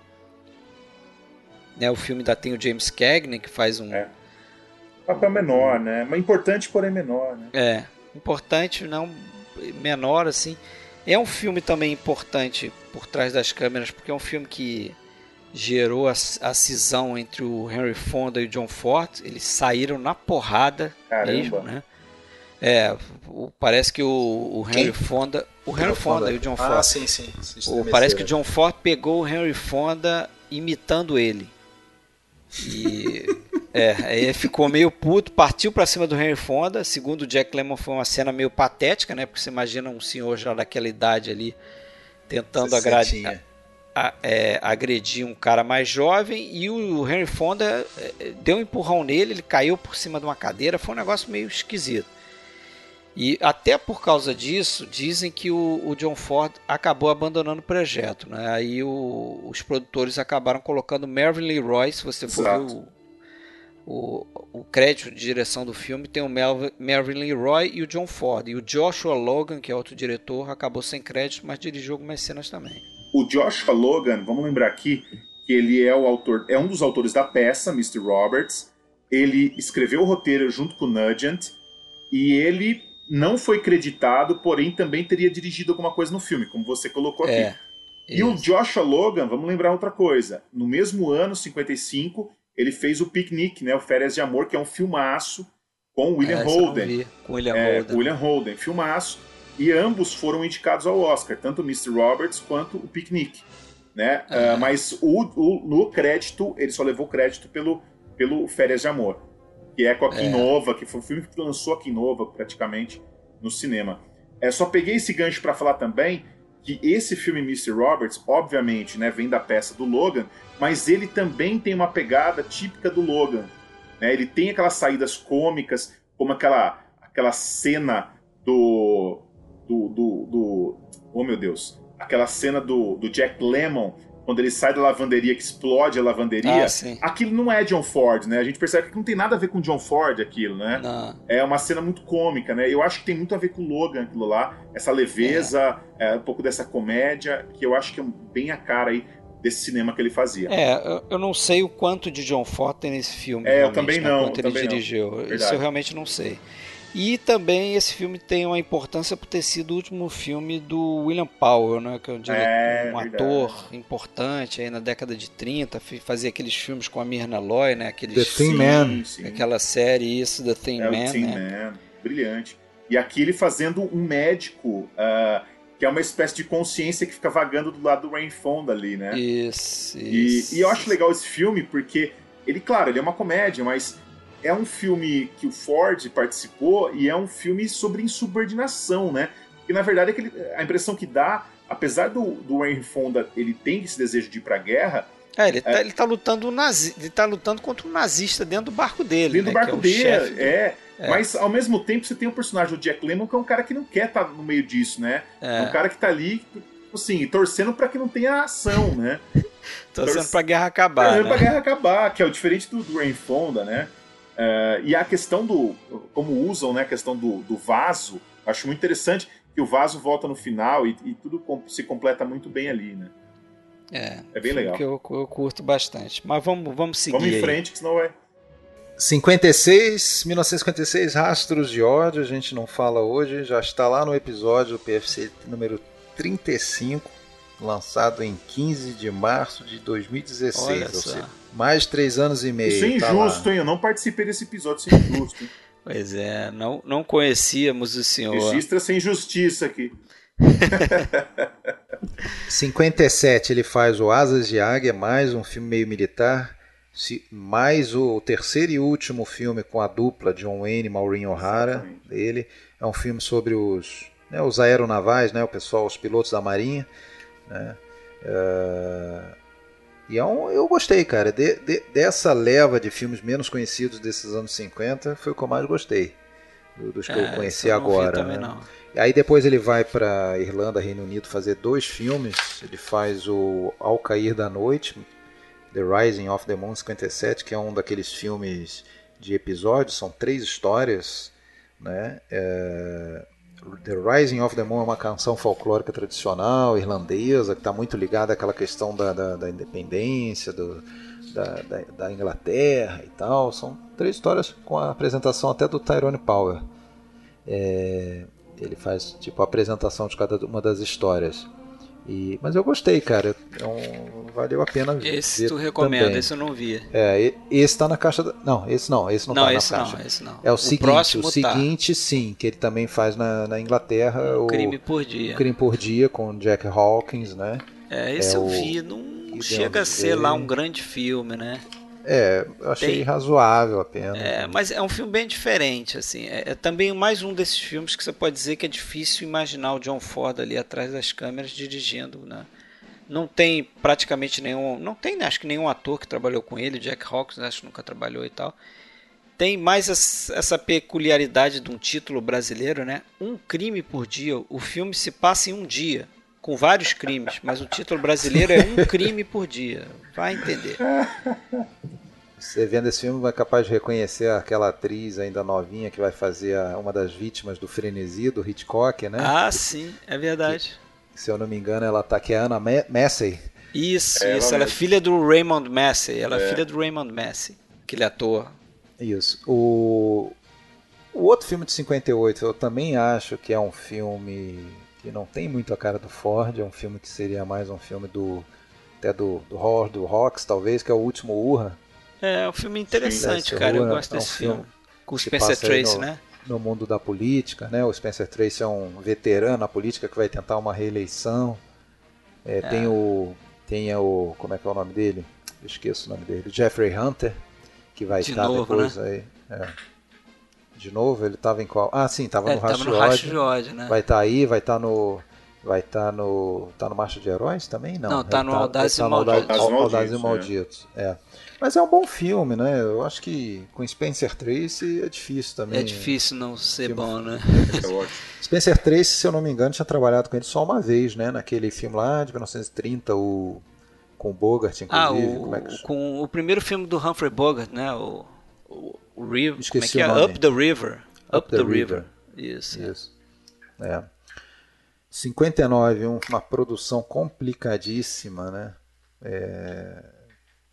Ele, Marcha de Heróis. Ele vai fazer o Marcha de Heróis, né? Com o William Holden e com o John Wayne e a Constance Towers, né? Isso. É... Eu até, eu acho até que é um filme interessante, assim, né? É, também, sim tem os seus probleminhas, mas é um filme que vale ver aí, nesse, nesse bolo aí, certamente. É um filme sobre guerra civil, né? É, ele é passar na guerra civil, isso. Que é uma, um tema que ele não. Ele meio que passou lá atrás, mas não volta muito. Aqui ele faz um, um filme de cavalaria, mas na guerra civil, né? É interessante é que assim, né, a imagem do Ford ainda é para muita gente é, vinculado a faroeste apenas, né? E inclusive eu sei que tem muito cinéfilo aí da pesada que talvez passe ao largo da, da carreira do Ford porque tem preconceito com faroeste, então não vai se interessar muito. Mas se você pegar, por exemplo, essa década de 50, ele vai fazer aqueles faroestes lá de 1950, claro, faz o Rastros de ódio, que, que, que é talvez o mais importante dele da década aí, mas ele só vai voltar a fazer faroeste em 59, né? Então, assim, nessa década ele fez bem mais filmes de outros gêneros do que faroeste. Né? Filmes de guerra, filmes de dramas, o, o, o, o Depois do Vendaval e, né, e por aí Romance, vai. né? Mogão. É, é. Comédia com Mr. Roberts. Então, assim, se o Marcha de Herói não é o melhor dos faroeste dele, também não é um filme assim muito ele foi para Paramount, né? Eu acho, se não me engano, esse filme. É, ele dizia é... que sempre quando ele queria um porto seguro ali, né, e ganhar dinheiro, ele voltava no western, que ele sabia que seria um filme dele que chamaria atenção, né? Aí ele faz outro, é. né, em seguida. Aí agora a gente vai para o segundo que a gente escolheu destacar hoje, que é o Audaz e Maldito, Sargento Rutledge, Sergeant Rutledge, 1960. Heard about the soldier in the U.S.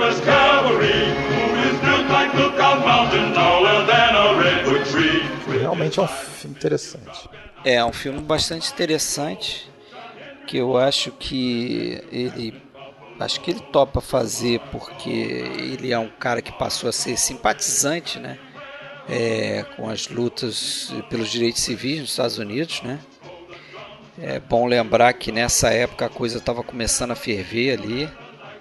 E ele foi, ele foi, pelo que eu, que eu li aqui, ele foi abordado pelos produtores, o Jim Bella e Willis Goldbeck, com um roteiro chamado Captain Buffalo, que versaria justamente sobre uma unidade negra na cavalaria americana que existiu mesmo, que lutou várias batalhas duríssimas naqueles, naquelas chamadas Indian Wars, né, que eles chamavam, as guerras aí contra os, os índios. E eu acho que o timing do filme foi perfeito, cara, porque como eu falei ali, em abril de 59 foi aquele ano que aconteceu o linchamento do, do tal do Mac Charles Parker, que é um cara que também foi, foi acusado de estuprar uma moça branca e, e, três dias antes de ser julgado, ele foi arrancado da cela e foi linchado, morreu ali. Aquilo causou uma explosão ali de, de protestos raciais, que até levou os estúdios, a partir dessa época, a olharem, é, talvez não com um olhar assim de querer apoiar aqueles movimentos, mas viram aquilo ali como uma grande, grande oportunidade de vender filmes com essa temática, né? Olhando para o dinheiro mesmo, para lucrar em cima desses filmes. Essa própria história aí que, que, que, do Capitão Buffalo, outros estúdios nesse momento correram atrás para tentar, né? Mas a Warner que levou a, a melhor, Warner né? acabou pagando um preço maior aí pelos direitos de produção é. do filme. É, mas é sem dúvida uma linha que se abria, né? Talvez o Ford até tenha sido um pouco pioneiro nesse tratamento. É, a gente vai ter um filme sobre racismo que eu lembrei agora, aquele filme de 59, que é um filme no ar com Harry Belafonte, não sei se você sabe qual é, eu me esqueci o nome dele. Isso, acho isso, que é. eu acho que sim. É, não, assim, não é o primeiro filme com, é, não é o que com essa temática. Racismo, Até mas... acho que o, o, o, o, o Acossados do, do Sidney Poitier de quando é? Acho que é antes que tem o Tony Curtis e o é, Sidney Poitier. Na verdade, isso. Acossado, não, acorrentados, acorrentados, né? Eles ficam... acorrentados, é, isso. exatamente. Eu, me veio o filme do Jean-Luc Godard. É 58, lá, é 58 esse do. Cinco, 58, então é, é antes, Kramer, mas eu é. acho que o pioneirismo aqui. Homens em Fúria, né? Isso, Homens em Fúria é o, é o do Harry Belafonte, né? Isso, é. é de 59. É um filme bom também. Hein? É o filme do vale, Robert vale... Wise. É do Robert Wise, Wise, exatamente. É um Isso. filme interessante. Agora, esse aqui, eu acho que o pioneirismo está na figura do personagem do Wood Strode e no fato do filme ser é, quase que uma grande aventura também, né? Ele ser um personagem heróico forte num filme de ação, tem muitas cenas de ação, né? Isso que o pessoal é, ficou ficou feliz É. por ter visto aí, né, com Pantera Negra recentemente e tal. Nosso filme de É. super-herói. Com representatividade, né? empoderado. É, o, o, o Woody Strode, o Woody Strode falava assim que, porra, que ele, ele sabia, ele tinha noção de que estava se quebrando uma, Um uma- paradigma ali. um paradigma, né? Ele falou, porra, é, é, nunca se viu um negro saindo cavalgando, de- descendo uma montanha cavalgando com, com aquele, né, com aquela aquela fleuma, com aquela É, ele, heróica. ele se sentia John Wayne, né? Ele- É, exatamente. Ali você está acostumado a ver o John Wayne fazendo isso, não com o negro, né? O negro é sempre naquela, nos filmes retratado como uma situação de, de inferioridade É. mesmo, ou de uma coisa é, meio ridícula, meio tolo, como você vê, por exemplo, até você falou esses filmes que você, você gosta, tanto o Juiz Priest quanto a refilmagem dele, tem um personagem que é feito pelo mesmo ator nos dois, Exatamente, ator negro, é. Exatamente. né? Que é, que é, eu me esqueci o nome dele, mas era um É, eu também não me famoso, lembro. Mas, Mas, mas é, é, o palha, palhação, né? Palhação. e- É, aquele cara bo- abobalhado, né? Que não é bobão, né? É, realmente, é, uma, é, uma, é uma, uma representação do negro bem, bem complicada. E eu acho que nesse filme, o Ford ele faz essa justiça aí, né? Ele coloca o, o negro como cavaleiro. E é interessante porque a grande figura mítica do filme é, é o Wood Strudi, não é o, o, o branco. Ainda que o branco seja o protagonista, né? É, mas o branco dá a impressão que ele dá uma. Ele, ele se aproxima mais do espectador, né? O negro não. Inclusive tem aquele take lindo daquele momento em que eles estão ah, à noite, né? Em uma, uma- um acampamento, que os outros soldados negros começam a olhar para o Woodstrud. O Woodstrud está de pé, né? Olhando para o horizonte. Um gesto Isso. mítico, né? Um, um gesto meio que ah, empoderado mesmo ali, né? O cara tava É. com, com tudo ali, né? Eu, ia- É eu ia bonito. comentar sobre, sobre essa cena aí exatamente. Eles cantam Capitão Búfalo, né? Exatamente. Canta o Capitão Buffalo e o, o, o John Ford enquadra o Wood Strode como, se- como se fosse quase que uma figura ali do Mount Rushmore. Exatamente. Alguém falou isso. Exatamente. E, e ele faz isso em contra-plongé, porque. É, e aí que eu queria chegar. né, Ele usa o contra-plongé para criar essa figura maior do que a vida ali, né? Pra você É. ter a sensação, você tá olhando de baixo para cima, o cara é alto, né? Imponente e tal. Mas que era uma coisa atípica do John Ford. Ele até tinha até uma historinha com o assistente de direção lá do Depois do Vendaval, quando eles foram fazer aquela cena inicial do filme, que era o trem chegando na estação ali. Esse assistente de direção foi lá com ele e, e virou para ele, viu uma montanha lá, falou para ele, pô, por que, que a gente não bota a câmera, né? Foi dar uma sugestão, bota, a gente bota a câmera aqui em cima, a gente vai conseguir pegar o, o trem chegando e tal, daqui de cima, não sei o que. Aí o John Ford, naquele jeito grosseiro dele, virou para ele e falou assim, ó, meu filho, você, quando fala com uma pessoa, você sobe numa escada e olha para baixo, você se joga no chão e olha para cima, ou você fala olhando olho no olho com a pessoa. Aí o cara falou: Eu falo olhando olho no olho. Então é assim que eu faço meus filmes. Ou seja, a câmera na altura do olho, né? Para você pegar a coisa como se. Agora, como é um filme que também é um pouco de. Quase dá pra dizer que é um filme de mistério, né? Porque a, Também. ge- né? a gente também demora a saber a a verdade. A gente fica igual ao.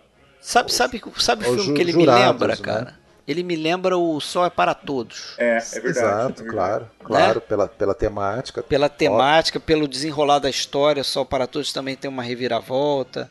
Em breve no PFC. É, isso aí. Sabe que é interessante É. o que você falou? Porque aquela. Eu, a gente falou do Sol Brilhando na Imensidão, só voltando rapidinho, a questão do linchamento me lembrou também o Sol é para Todos, aquela coisa do, do herói na frente da delegacia impedindo que os caras entrem. Pra que Sim. peguem o cara. Que acontece isso em Sol para Todos também, né? É, Atticus Finch Atticus Finch, exatamente.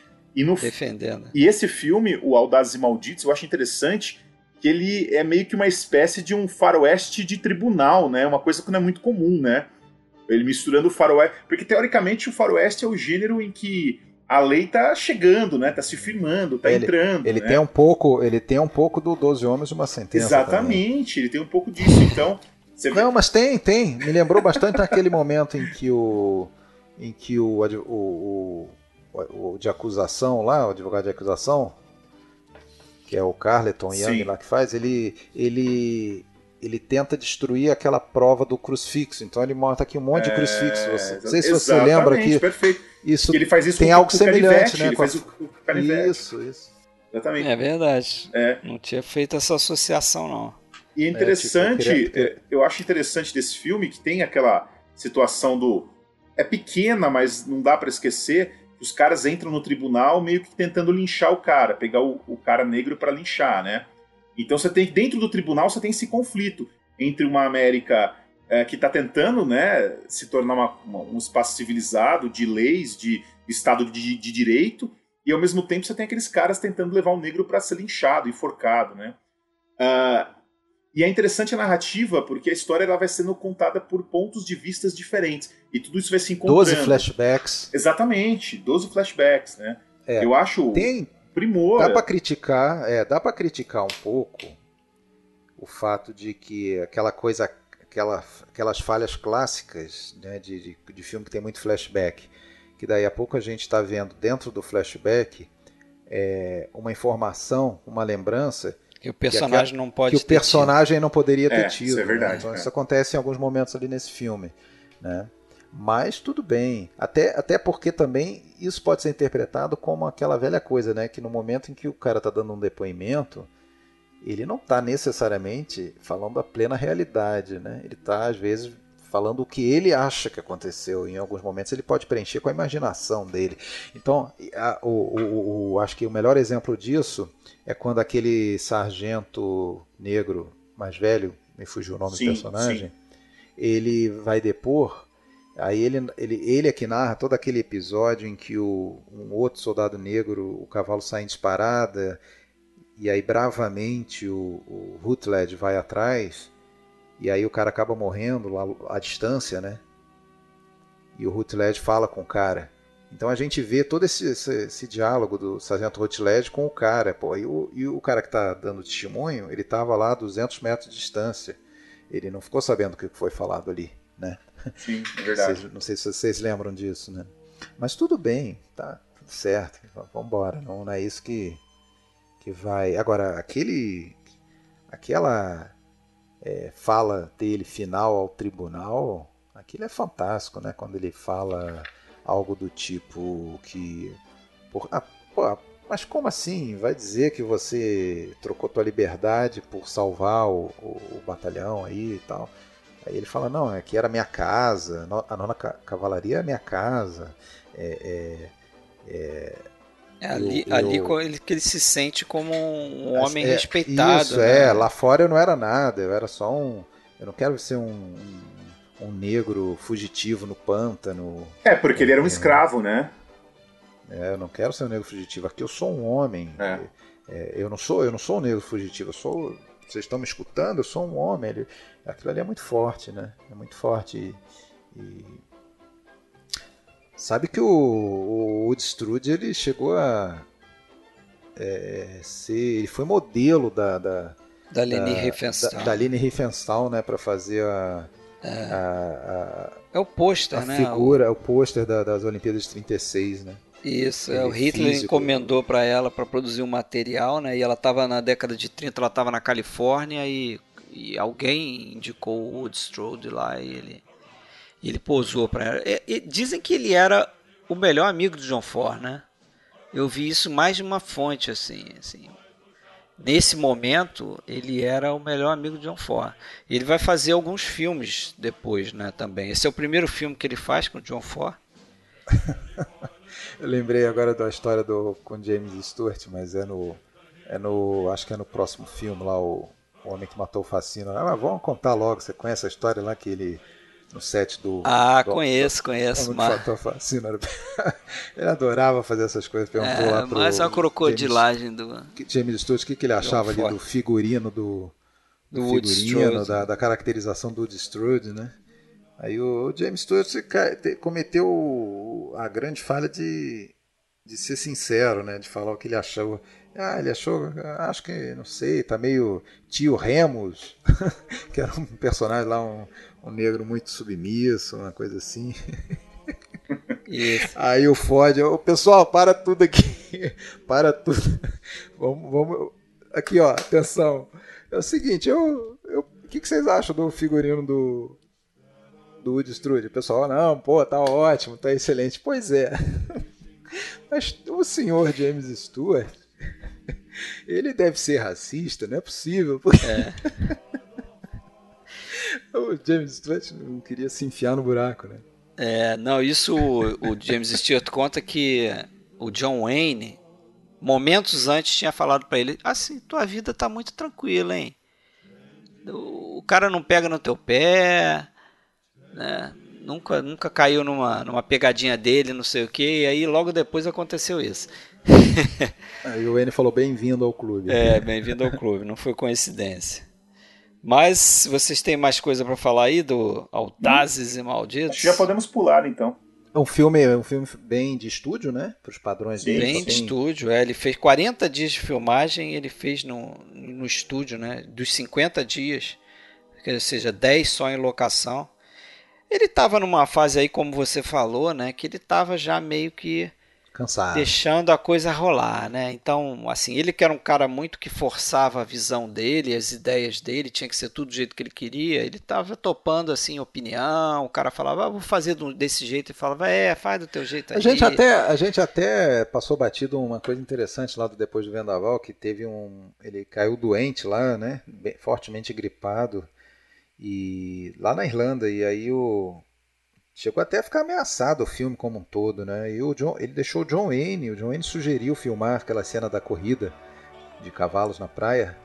E o Ford falou: não, vai lá, tudo bem, pode ser. Faz aí, né? Quer dizer, ele já não estava assim, né?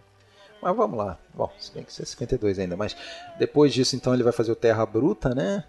Two Road Together, em 61, né? Que tem aí o primeiro trabalho dele com Richard Widmark, que vai fazer alguns com ele. Né? Diz que se deram muito bem, ele com, com o Edmar. É, então esse, essa galera, o, o Richard Widmark, o Lee Marvin. Edmond O'Brien, depois o Lee Marvin, pegou o John Ford já numa fase. É, verdade. Paz, né? Light e tal. Já não era aquele John Ford tão carrascão como pegou o John Wayne aí, né? E aí ele chegava lá e falava: Bom, você foi à guerra, você serviu, tem medalha Isso. aí de bravura? Ah, beleza, então tu, tu é Tá valendo, você é, é parça. Você é parceiro, vambora. Isso. John Wayne é um não. Filme, é um filme que é, ele próprio achou lixo a história. Ele achou que era. Eu não gostei muito desse filme, não. É. Acho que vocês gostaram bem mais que eu. Eu gostei um pouquinho, eu, gostei, eu gosto um pouco, bastante. mas, mas eu reconheço que ele é meio que uma reciclagem da mesma história do Rastros de Ódio, né? De, de, de basicamente resgatar pessoas que foram sequestradas há é. anos pelos Comanches, né? Inclusive o chefe Comanche aí é o mesmo do é o mesmo ator. Mas eu acho que com um final muito mais muito mais amargo. Comanche ou Cheyenne? Eu tô falando Comanche, eu acho que é Cheyenne. Tô, tô na dúvida agora. Mas, Alexandre, é, eu acho o encerramento do Terra Bruta, a, a, conclusão e o próprio caminhar final do filme, é, ele, ele, eu acho que ele desarma o espectador. Ele tem uma, é, a meia hora final a gente não espera. Eu esperei um monte de coisa. Esperei que os índios fossem voltar e atacar o local. Eu esperei, sei lá. Que ele resgatasse que eles mais resgatassem, pessoas, né? enfim. Isso. E, e o final nos nada, né? quebra né? totalmente com aquele baile que eu acho que foi. É, eu, acho, eu acho muito, muito interessante aquele baile, né? Da questão da Índia no meio daquele baile. E principalmente, né? A questão do linchamento que ali é concretizada, né? Então Uh, e super é. amargo aquele final, né? E aquela sacada do, da relação irmão-irmã que se, que se revela nos, nos, nos, segundos finais ali, né? Então, mas eu, eu não sei se o, talvez o James Stewart não tenha sido, sido a melhor escolha para o papel, eu acho. É, mas sabe o que eu acho, eu acho interessante que o personagem dele é diferente do que ele costuma fazer, né? É, Sim, diferente. É um cara que ele, só... ele faz, faz um cara que é um mercenário ali, né? É, um cara malicioso. Topa tudo né? por dinheiro ali. É um cara corrupto. Filme, ele, é, ele, é, ele, é, ele é a milícia ali da cidade, ele pega 10% de todos os negócios. é, ele é um mafioso ali, né? e fica tomando também. cerveja na, né, vendo o pessoal chegar, Isso. né? Ele, ele me lembrou daquele do, do Mano Negra lá, do Poderoso Chefão 2 é. lá. Falei, cadê meus 10% aí, né? Agora, segundo o Harry Carey Jr., esse filme ele parece um, uma espécie de mexidão irlandês ali, né? Stew, que eles chamam, que é no sentido que, que é uma compilação de várias cenas de westerns anteriores do John Ford, né? Então ele, ele trata de várias coisas ali, ele faz uma mistureba danada. É. Vou colocar esses filmes entre os meus preferidos daí do período, não. Nem do período, né, eu diria. É. Esse foi o primeiro. Esse foi também o primeiro com Stuart, ou não? com tô... James Stewart? Eu falei que foi o primeiro com. Foi, foi. Foi, foi. Primeiro foi. com James Porque Stewart. o Fascínora vem depois, né? É, é o primeiro com o Fascínora vem em seguida, né? Ele vai fazer o Conquista do Oeste, né, em 62, um, vai fazer um episódio né, de um filme que são cinco partes. E ele dirige é. uma das partes, o, acho que o Hathaway, Henry Hathaway faz três das cinco, e um outro diretor que eu não me recordo faz a outra. E aí ele faz uma parte da Guerra Civil, né? Mais uma vez aparece o Abraham Lincoln no filme dele, no caso aí é o Raymond Massey. Uh, e, e, tem aí a, a, parte dele tem o justamente o, o, ah não tem o George Pepper tem o George Pepper que faz um o filho do, do que seria o personagem do, do James Stewart num outro episódio é. eu, eu acho um filme muito bonito tá? É, não é grande coisa, assim, história e tal, mas é um filme muito bonito pelo, pelo cinerama, né? Aquela, aquele formato, assim, que, que parece que você está vendo o filme numa GoPro, né? Da vida, assim, com aquele... aquelas imagens arredondadas. No... A câmera olho de peixe, né? Que eles falam, né? É, olho de peixe. Até o Forte teve que mudar, ele costumava sempre sentar bem do lado da câmera. Ele não podia nessa filmagem porque aparecia, ficava ele aparecendo no filme. Então eles tiveram que construir uma plataforma em cima da câmera para o Ford, uma coisa diferente, é, mas enfim. É um filme luxuoso com tudo que Hollywood sabe fazer de melhor, né? Pois é, mas não, não, a gente não lembra dele como um é, filme não. de Ford, né? Até porque ele, ah, é, dele é dividido aí, né? Mas o próximo eu acho que a gente lembra como o último grande filme é. dele, na minha opinião. Sim, sim é esse aqui, né? Mais do que Crepúsculo de uma Raça, tem gente que acha que é o Crepúsculo de uma Raça. Ah, não, não é. Mas eu acho que o último grande assim é um filme que eu sempre adorei desde que vi pela primeira vez, que é o The Man Who Shot Liberty Valance.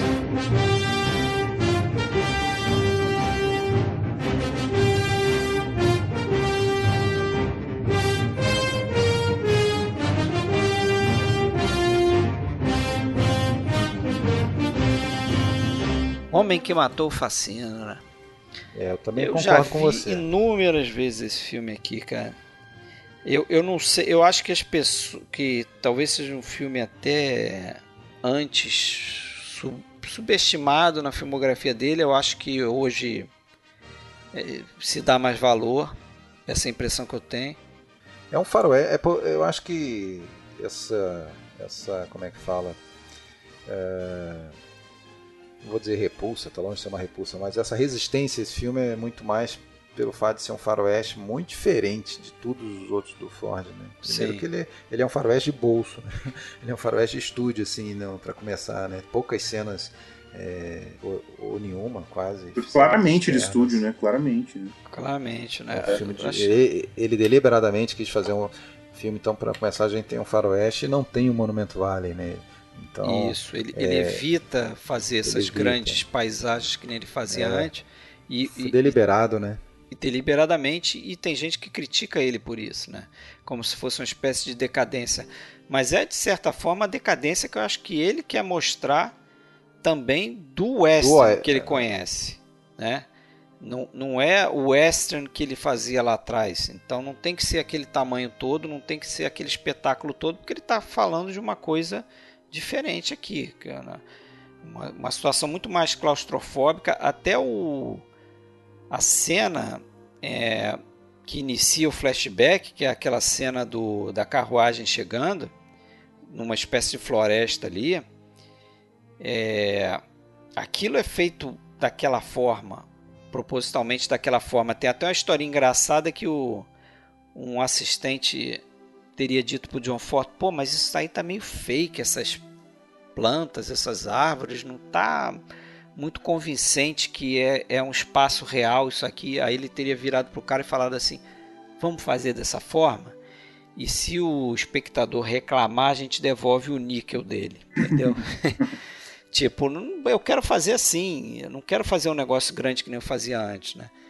É, era um filme que era para ter sido em cores, mas eles acho que desistiram no, na hora H porque por causa da maquiagem, é, pelo menos é isso que o Bogdanovich supõe, né? Porque aquela maquiagem os dois atores ali, né, já são atores é... de uma certa idade, né? É isso. Não, é, tem, tem tanta maquiagem para deixar eles mais velhos, para deixar o mais velho pelo menos o James Stewart no início do filme e a Vera Miles, e tem a maquiagem para deixar eles mais novos no flashback, porque eles não tinham nem a idade para fazer o flashback e nem a idade para fazer o, o, tempo real ali, essa né? É a principal, Wayne... Essa é a principal crítica que eu ouço desse filme, né? O pessoal se incomoda tanto com o fato do James Stewart uh, ser muito velho para o papel no, do passado, né?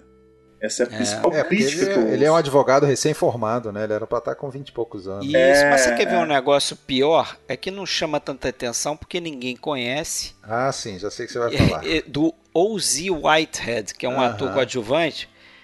Que, que faz um adolescente com... que fica chupando pirulito. O cara, o cara faz um adolescente, anos. o cara tinha quase 50 anos, cara. É o cara que chega lá, o, alguém traz ele pela, pela gola assim, porque ele estava fazendo gazeta lá, estava matando aula, pescando. Aquele cara tem 49 anos, está fazendo um adolescente. Mas beleza, um papelzinho pequeno, ninguém reclama. Só que eu acho um filme interessante é, porque ele é um filme que o, o John Ford parece que está atacando aquela questão do mito do Velho Oeste, né? que é algo que ele tanto ajudou a criar, principalmente na figura do John Wayne, Agora ele está usando o John Wayne para desconstruir o mito do Velho Oeste, né? daquele antigo e grandioso herói que né, é, é, conquistava tudo na base da força, da violência, da bala e que virava um mito ali do, do Velho Oeste, né? Mas tem uma grande ironia aí, né? Eu acho. Eu acho tem. que, que ainda que tenha toda essa mudança, no fim das contas eles precisaram recorrer à bala para resolver a questão, né? Sim, e, e, eu diria mais assim, precisaram recorrer à bala. O fato de do, do James Stewart é, para os olhos do, do, público em geral ser o homem que matou Facínora e dos eleitores principalmente é, é. O, e dos eleitores então é o que faz ele subir na carreira exatamente né? Só que ele é um cara que defendia, veio para o Oeste justamente para defender o contrário, que a coisa deveria ter, ser feita pela, através da educação, né? a mudança tem que vir através da educação. É. Né? Do conhecimento, do, o cara é um advogado né? que diz que não vai pegar numa arma para resolver o problema dele, só que ele acaba tendo que pegar. É, esse, esse filme consta que ele tinha nas entrelinhas muita coisa é, falando, dialogando com a questão da Guerra Fria, né, que estava rolando ali, né, nos 60 atingindo seu seu auge e, e, e, esse filme de certa forma ele deixa gritante assim a questão de, de assim de, de impossibilidade de, de, de, você conciliar lados tão opostos, né? É, não havia nenhuma possibilidade de, de, de dar certo aquele aquela cidade com o, o Liberty Valance vivo e sua, seus asseclas, né? E, o, e o personagem é. do, do, do, James Stewart ali, né? Então, é, assim, tentando parar a bala por com mais livro, que né? Porque... por, é, por mais que um dos lados quisesse o diálogo, não, não dá, tem hora é, violência mesmo. Eu, eu acho que ele parece que ele está fazendo um comentário de que essa passagem não é tão simples assim, né? Essas duas coisas têm que existir ali. É pro, pro, pro progresso vencer de alguma forma, porque no final do filme, acho que a conclusão tem até uma fala da Vera Miles que diz assim: "Ah, isso aqui tudo era um deserto, agora é um grande jardim, né? Você não está orgulhoso?" Pergunta para o marido dela que é o, o James Stewart, né? Ou seja, parece que o progresso venceu, mas venceu de que forma, né? É, qual o custo disso, né? Qual o custo de, disso aí, né? E a personagem dela é, é importante também, Fred e Alexandre. Eu acho porque, é, não sei, né? Pelo menos foi uma coisa que eu peguei vendo o filme. É, ela, ela tá entre os dois caras, né? Ela tá entre o passado, John Wayne, e o futuro, o James é. Stewart. E ela escolhe o, o advogado, né? ela não escolheu o cara armado, que seria, né, em outro caso, seria a opção óbvia, é. né? Ela escolheu, né, digamos assim, o Mauricinho, né, sei lá. É... Isso, ela escolheu o futuro, né? É, escolheu o futuro, exato. É um triângulo amoroso diferente, ele vai muito mais além do que apenas uma atração pessoal, assim, né? Do, vai, vai justamente nessa coisa que cada um representa, né? E, e você vê que ele fica meio bolado com isso aí, mas depois ele meio que aceita, né? Ele fala, agora ela é sua mulher, né? Exato. Porque, assim, é. você venceu, né? Ele faz um sacrifício, né? na verdade. O personagem do John Wayne é o grande herói da história toda, porque é ele que está fazendo os sacrifícios ali, né?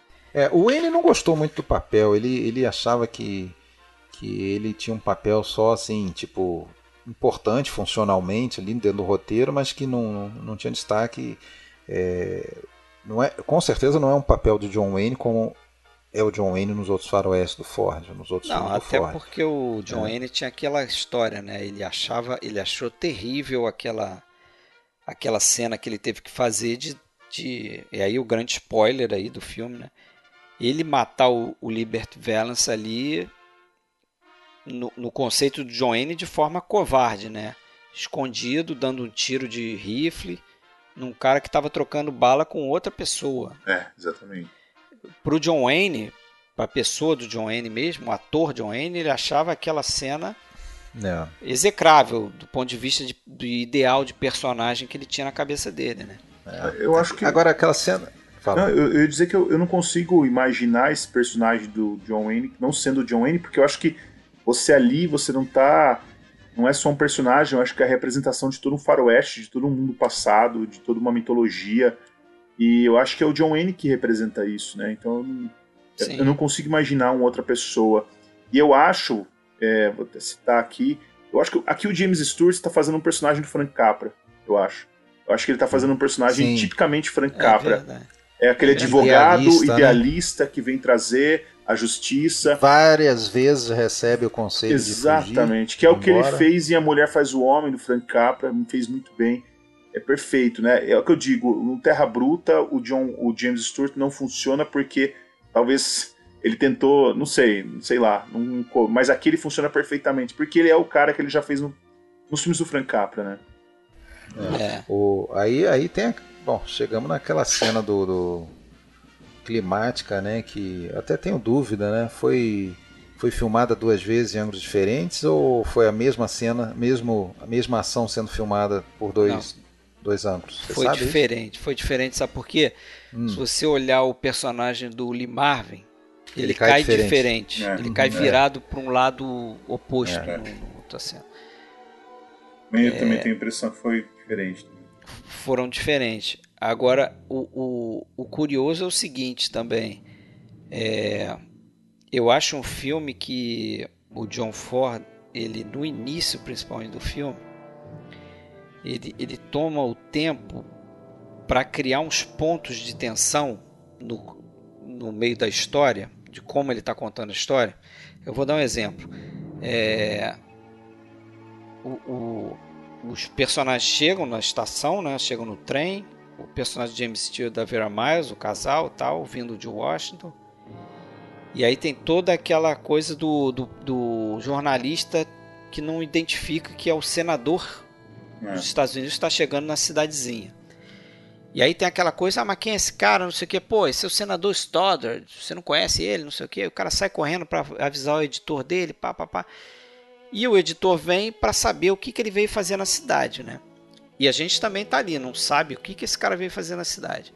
Aí ele, o John Ford faz umas, umas interrupções no, no decorrer da, da história que para mim são interessantes. Que ele primeiro ele fala que o ah eu tô vindo para um funeral de um cara de quem? Ah, de um cara chamado Tom Donovan. Aí o cara, pô, Tom Donovan, quem é esse cara? Quem é esse cara? Nesse momento chega a carruagem da jornal. Da Vera Miles tinha ido passear com não sei o que. Ele fala, agora eu não posso falar. E sai. Aí você fica naquela, porra, quem é esse Tom Donovan? Aí ele faz isso de novo depois. No, quando tá lá no funeral, no caixão, não sei o que, tem um momento que a, a Vera Miles ela pega a caixa de chapéu e, e ela vai abrir a caixa de chapéu Só que ele corta antes. Você não sabe o que tem dentro daquela caixa de chapéu. É um negócio muito sutil, assim. Ela vai abrir você, e ele corta pra, pra cena lá onde que vai iniciar o flashback. Que ele está em outro espaço lá com o jornalista e vai começar a contar a história. Aí depois ele volta nesse, nesse nessa situação do, da, da, caixa de chapéu, que era, na verdade, ela tinha pego aquela flor de cactus lá. Sim verdade. Que simbolizava o personagem do John Wayne e, e o amor dela com, né, tinha uma relação ali, ela, ele tinha presenteado ela com aquela flor de cactus e tal. Então, assim, ele usa essa, essa figura da, da elipse, da, da omissão também, né, de omitir. Eu acho interessante. E tem uma Sim. coisa engraçada também, que é mais uma dessas anedotas do John Ford,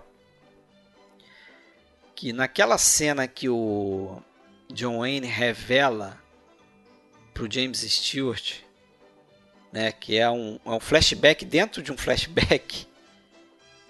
Lembra que ele solta uma fumaça na câmera assim? Ah, lembra e tal. Aí volta para essa cena que você falou, que é a cena que mostra o John Wayne atirando no, no Lee Marvin. Sim. O John Ford chegou pro John Wayne e falou assim: Cara, acho que eu vou desistir dessa cena que você revela que foi você que matou o Liberty Valance. Essa cena não vai servir pro roteiro, não tem sentido essa cena. Não, não cabe no, no roteiro essa, essa revelação, não sei o que. O John Wayne ficou desesperado. This time, falou, right between the eyes. É, então, mas porra, como assim, cara? Essa cena é a cena do meu personagem, entendeu? é, ali que eu vou revelar que fui eu, que eu que sou o homem que matou Facina, não sei o que, e o John Force ficava de sacanagem falando que ia cortar a cena, que ia cortar a cena.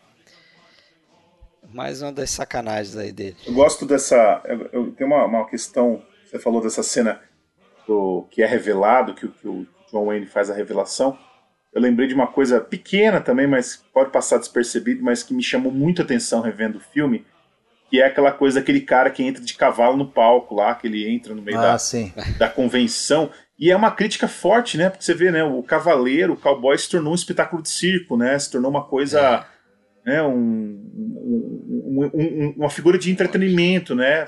Agradando plateia. Teatral, teatral ali, né? no meio de um, de um clima político. Né? Então o Ford está representando toda essa morte do cowboy ali, né? Sim.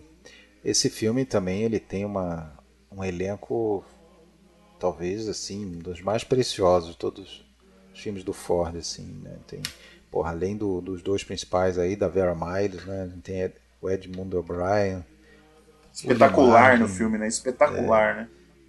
Até o Andy Divine é. ali tá é, impagável, né? Aquele é, tem o John Carradine, que eu nem lembrava, né? No final. É, faz só um papel pequeno ali no, na, na eleição. Lee Van Cleef. É, o Lee Van Cleef. Isso, Lee Van, Lee Van Cleef. Cleef tá no filme faz uma é, O Strotter Martin também, é, que é o outro. Woodstrude. século alada. Woodstrude. É. E. Lee Marvin. Como não, como não dá para faltar, tem, tem que ter sempre um sueco. O John Quaylen tá sempre o sueco da John vez ali. É. Personagem do Destrude, né? O Destrude tá no terceiro dele com Ford aí, depois do, do Audazes e do Terra Bruta. No Terra Bruta ele faz um, por incrível que pareça, um indígena, né? É verdade, ele faz um indígena. Forçação total. e, tem, Agora e, tem você... a, e tem a. Bom, desculpa, Fred, pode falar. Não, eu ia só concluir esse negócio dos personagens e dos atores, porque você, se vocês conhecem, como vocês conhecem, o, a, o Stock Company, né, a antiga do John Ford, o personagem do Edmond O'Brien, você esperaria que seria interpretado por quem? Pelo. É... Peraí que eu já sei é o, o, o embriagado do, do, No Tempo das Diligências, esqueci o nome dele Exatamente. agora. Exatamente, Thomas Mitchell. O Thomas né? Mitchell, ah, claro, que fez filmes Thomas com Mitchell, que era, era, um, era um papel que o, que o John Ford tinha desenvolvido para ele, pra só ele, que é. ele, acho que ele morreu um ano antes. Ele é perfeito. Né? Então não pôde interpretar. É verdade, é verdade. Mas é bem, assim, ele escolheu o Edmond O'Brien, que eu acho um baita ator, né?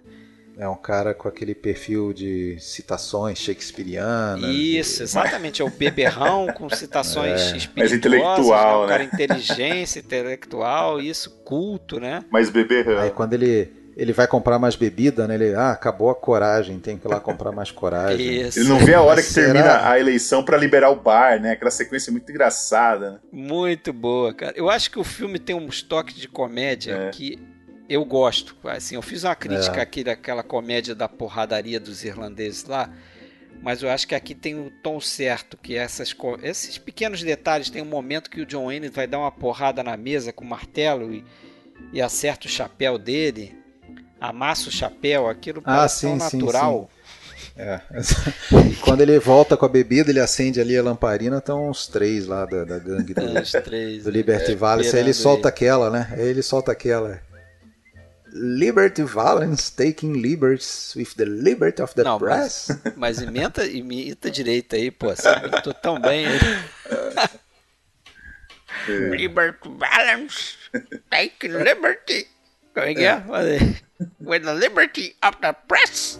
Liberty Valance taking liberties with the liberty of the press. É, e... é muito e, bom esse personagem. E tem, e vamos, e não dá pra esquecer, né? Tem uma das frases mais famosas da história do cinema, né? É, quando ah, é a frase é né, quando a, a lenda é quando, quando a lenda é maior que o fato, imprima-se a lenda, né? This is the West, sir. When the legend becomes fact, Print the legend. Quando a lenda se transforma em fato, é. imprime-se a lenda. lenda é. Exatamente. É, muito boa. Acho que é da a fala mais é. lembrada aí do. E tem uma, Sem dúvida nenhuma. Tem uma outra questão interessante que o, o Peter Bogdanovich ele faz uma análise, eu acho interessantíssima. Ele diz que quando aquela, aquele trem no final vai embora, é a própria representação do, do fim do cinema clássico, né? O cinema clássico tá morrendo ali, tá indo embora, e é representado pela, por aquela locomotiva que tá indo embora, né? Acho que, é, acho que é bem realista, porque o filme é de 62, né? Então já é um momento de profundas mudanças no cinema, Sim. na sociedade americana, né? Então é bem... Ele usa, ele usa para personagem da Vera Miles o ele re, reutiliza aí o tema da Anne Rutledge lá do Mocidade Lincoln. Vários momentos que ela aparece no filme, a gente escuta aquela, aquela música tema, não sei se Sim, Cês, sim. Vocês lembram? Vamos botar, vamos botar ela aí na edição.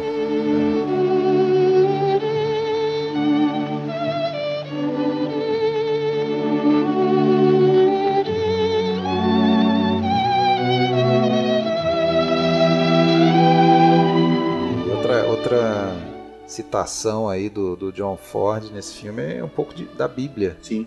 Na, na, no confronto entre, entre o o James Stewart e o Lee Marvin, né, na verdade, ele vê aquilo como um Davi e Golias, né? É. Na, na, Bíblia o Golias fala assim, alguma coisa do tipo, chegue mais perto, onde eu possa vê-lo, e o Lee Marvin fala, o Liberty Valance fala exatamente isso, né? Sai, ou bem parecido, fala, ah, chega, saia da sombra, chegue mais perto, saia da sombra para eu poder ver você, uma coisa assim, né? Então ele, é, ele põe essas referenciazinhas ali no meio da, da da coisa. Né? É verdade.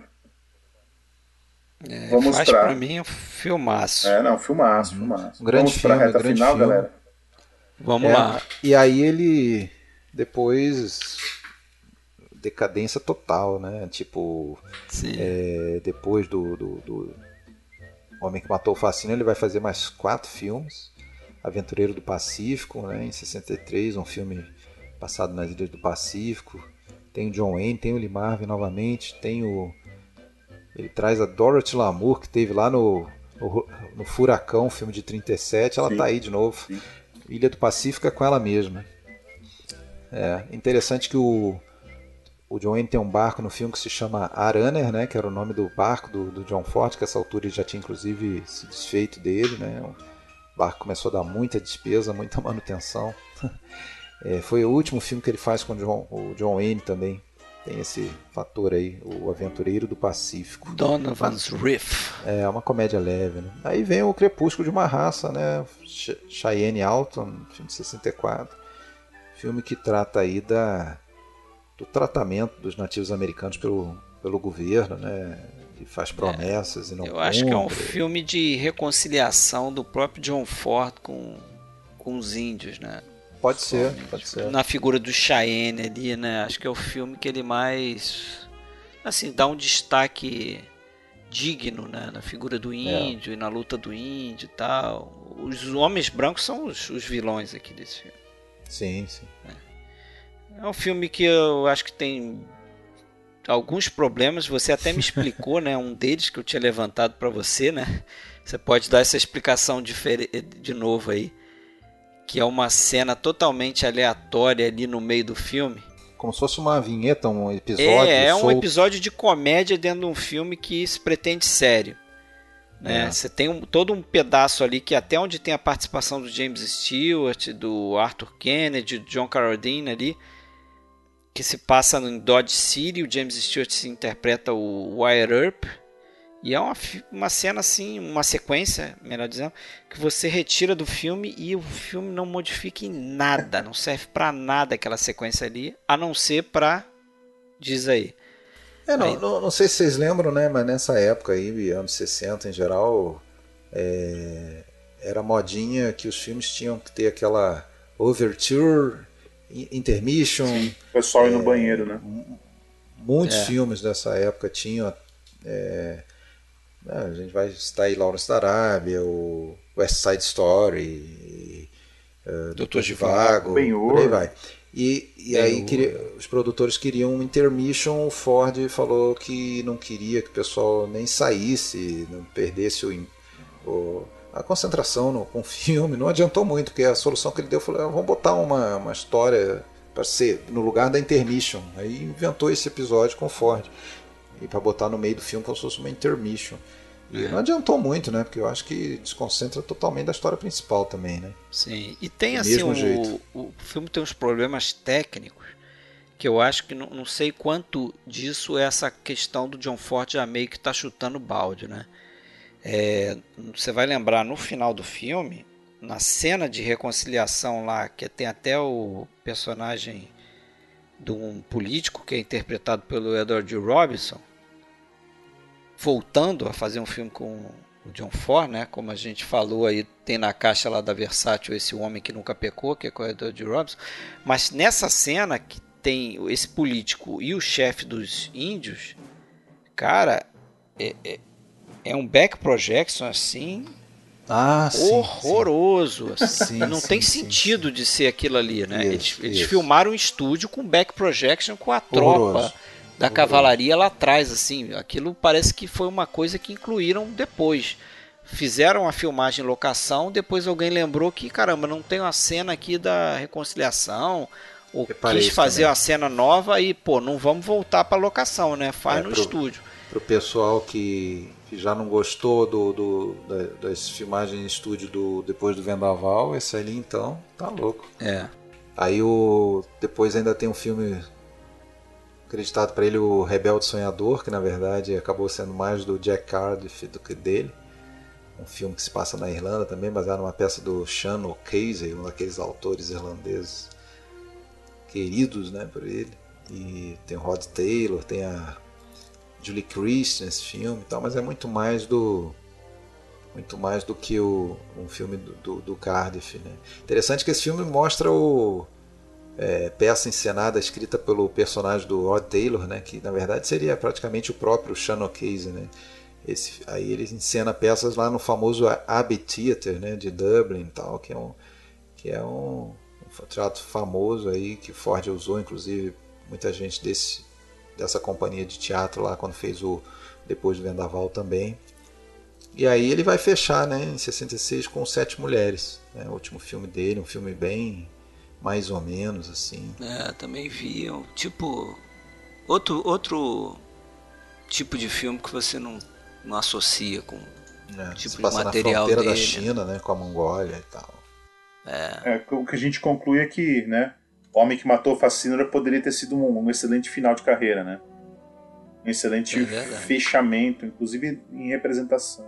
Ele saiu aí uma viagem de barco até com, com o neto e encheu a cara, ficou dias e dias bebendo sem parar depois de fazer esse filme, porque ele sentiu que ali era a fim da linha para ele. Né?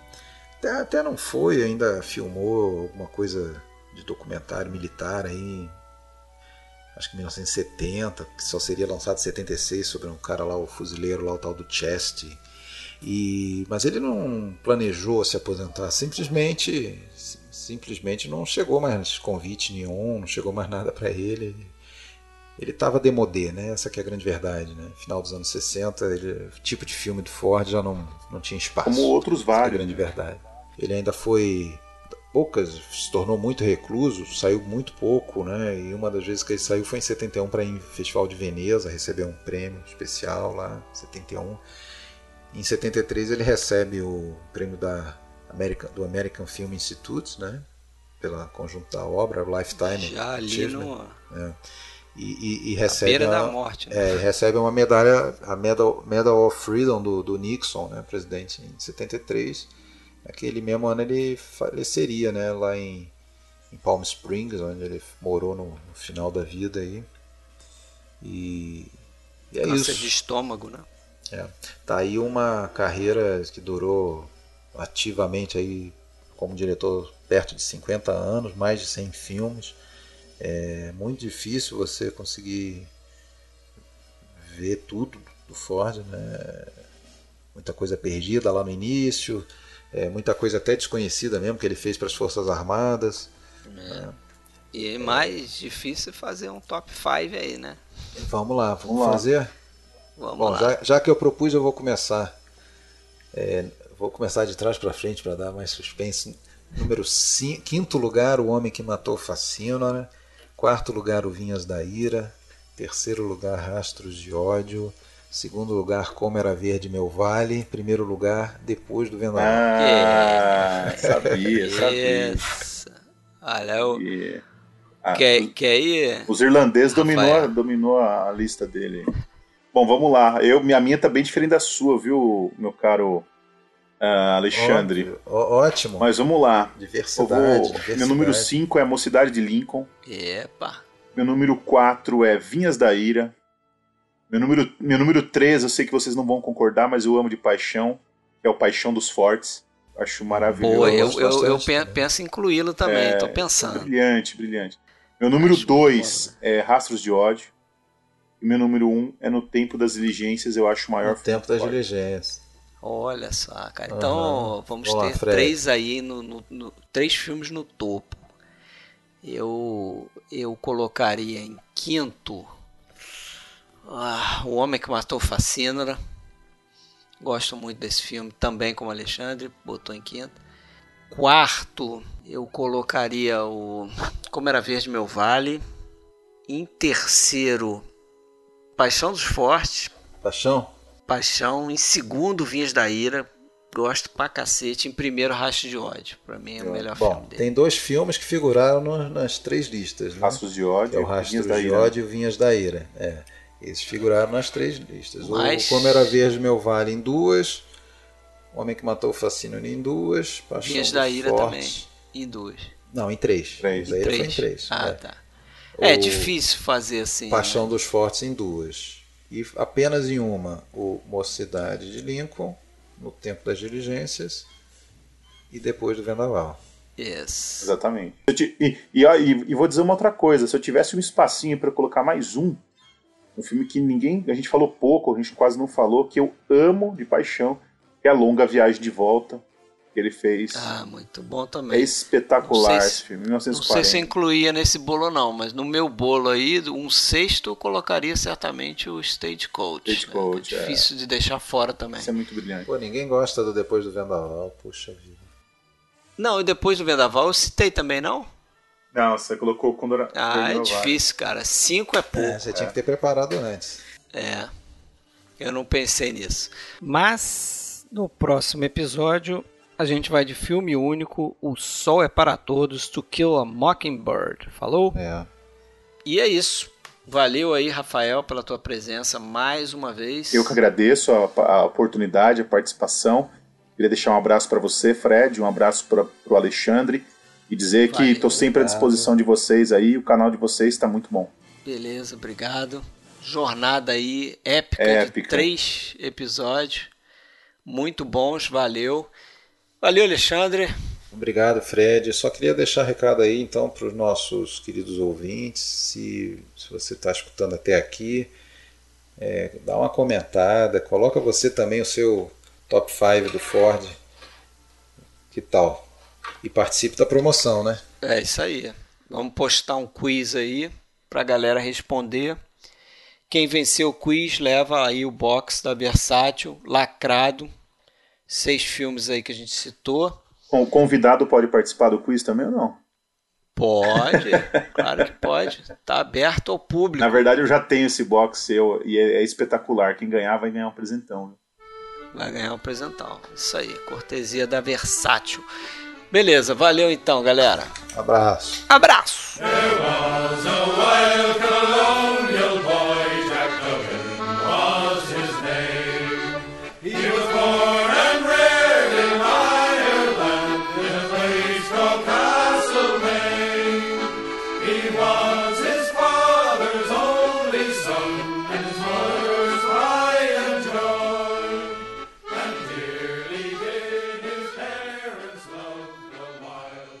This time, right between the eyes.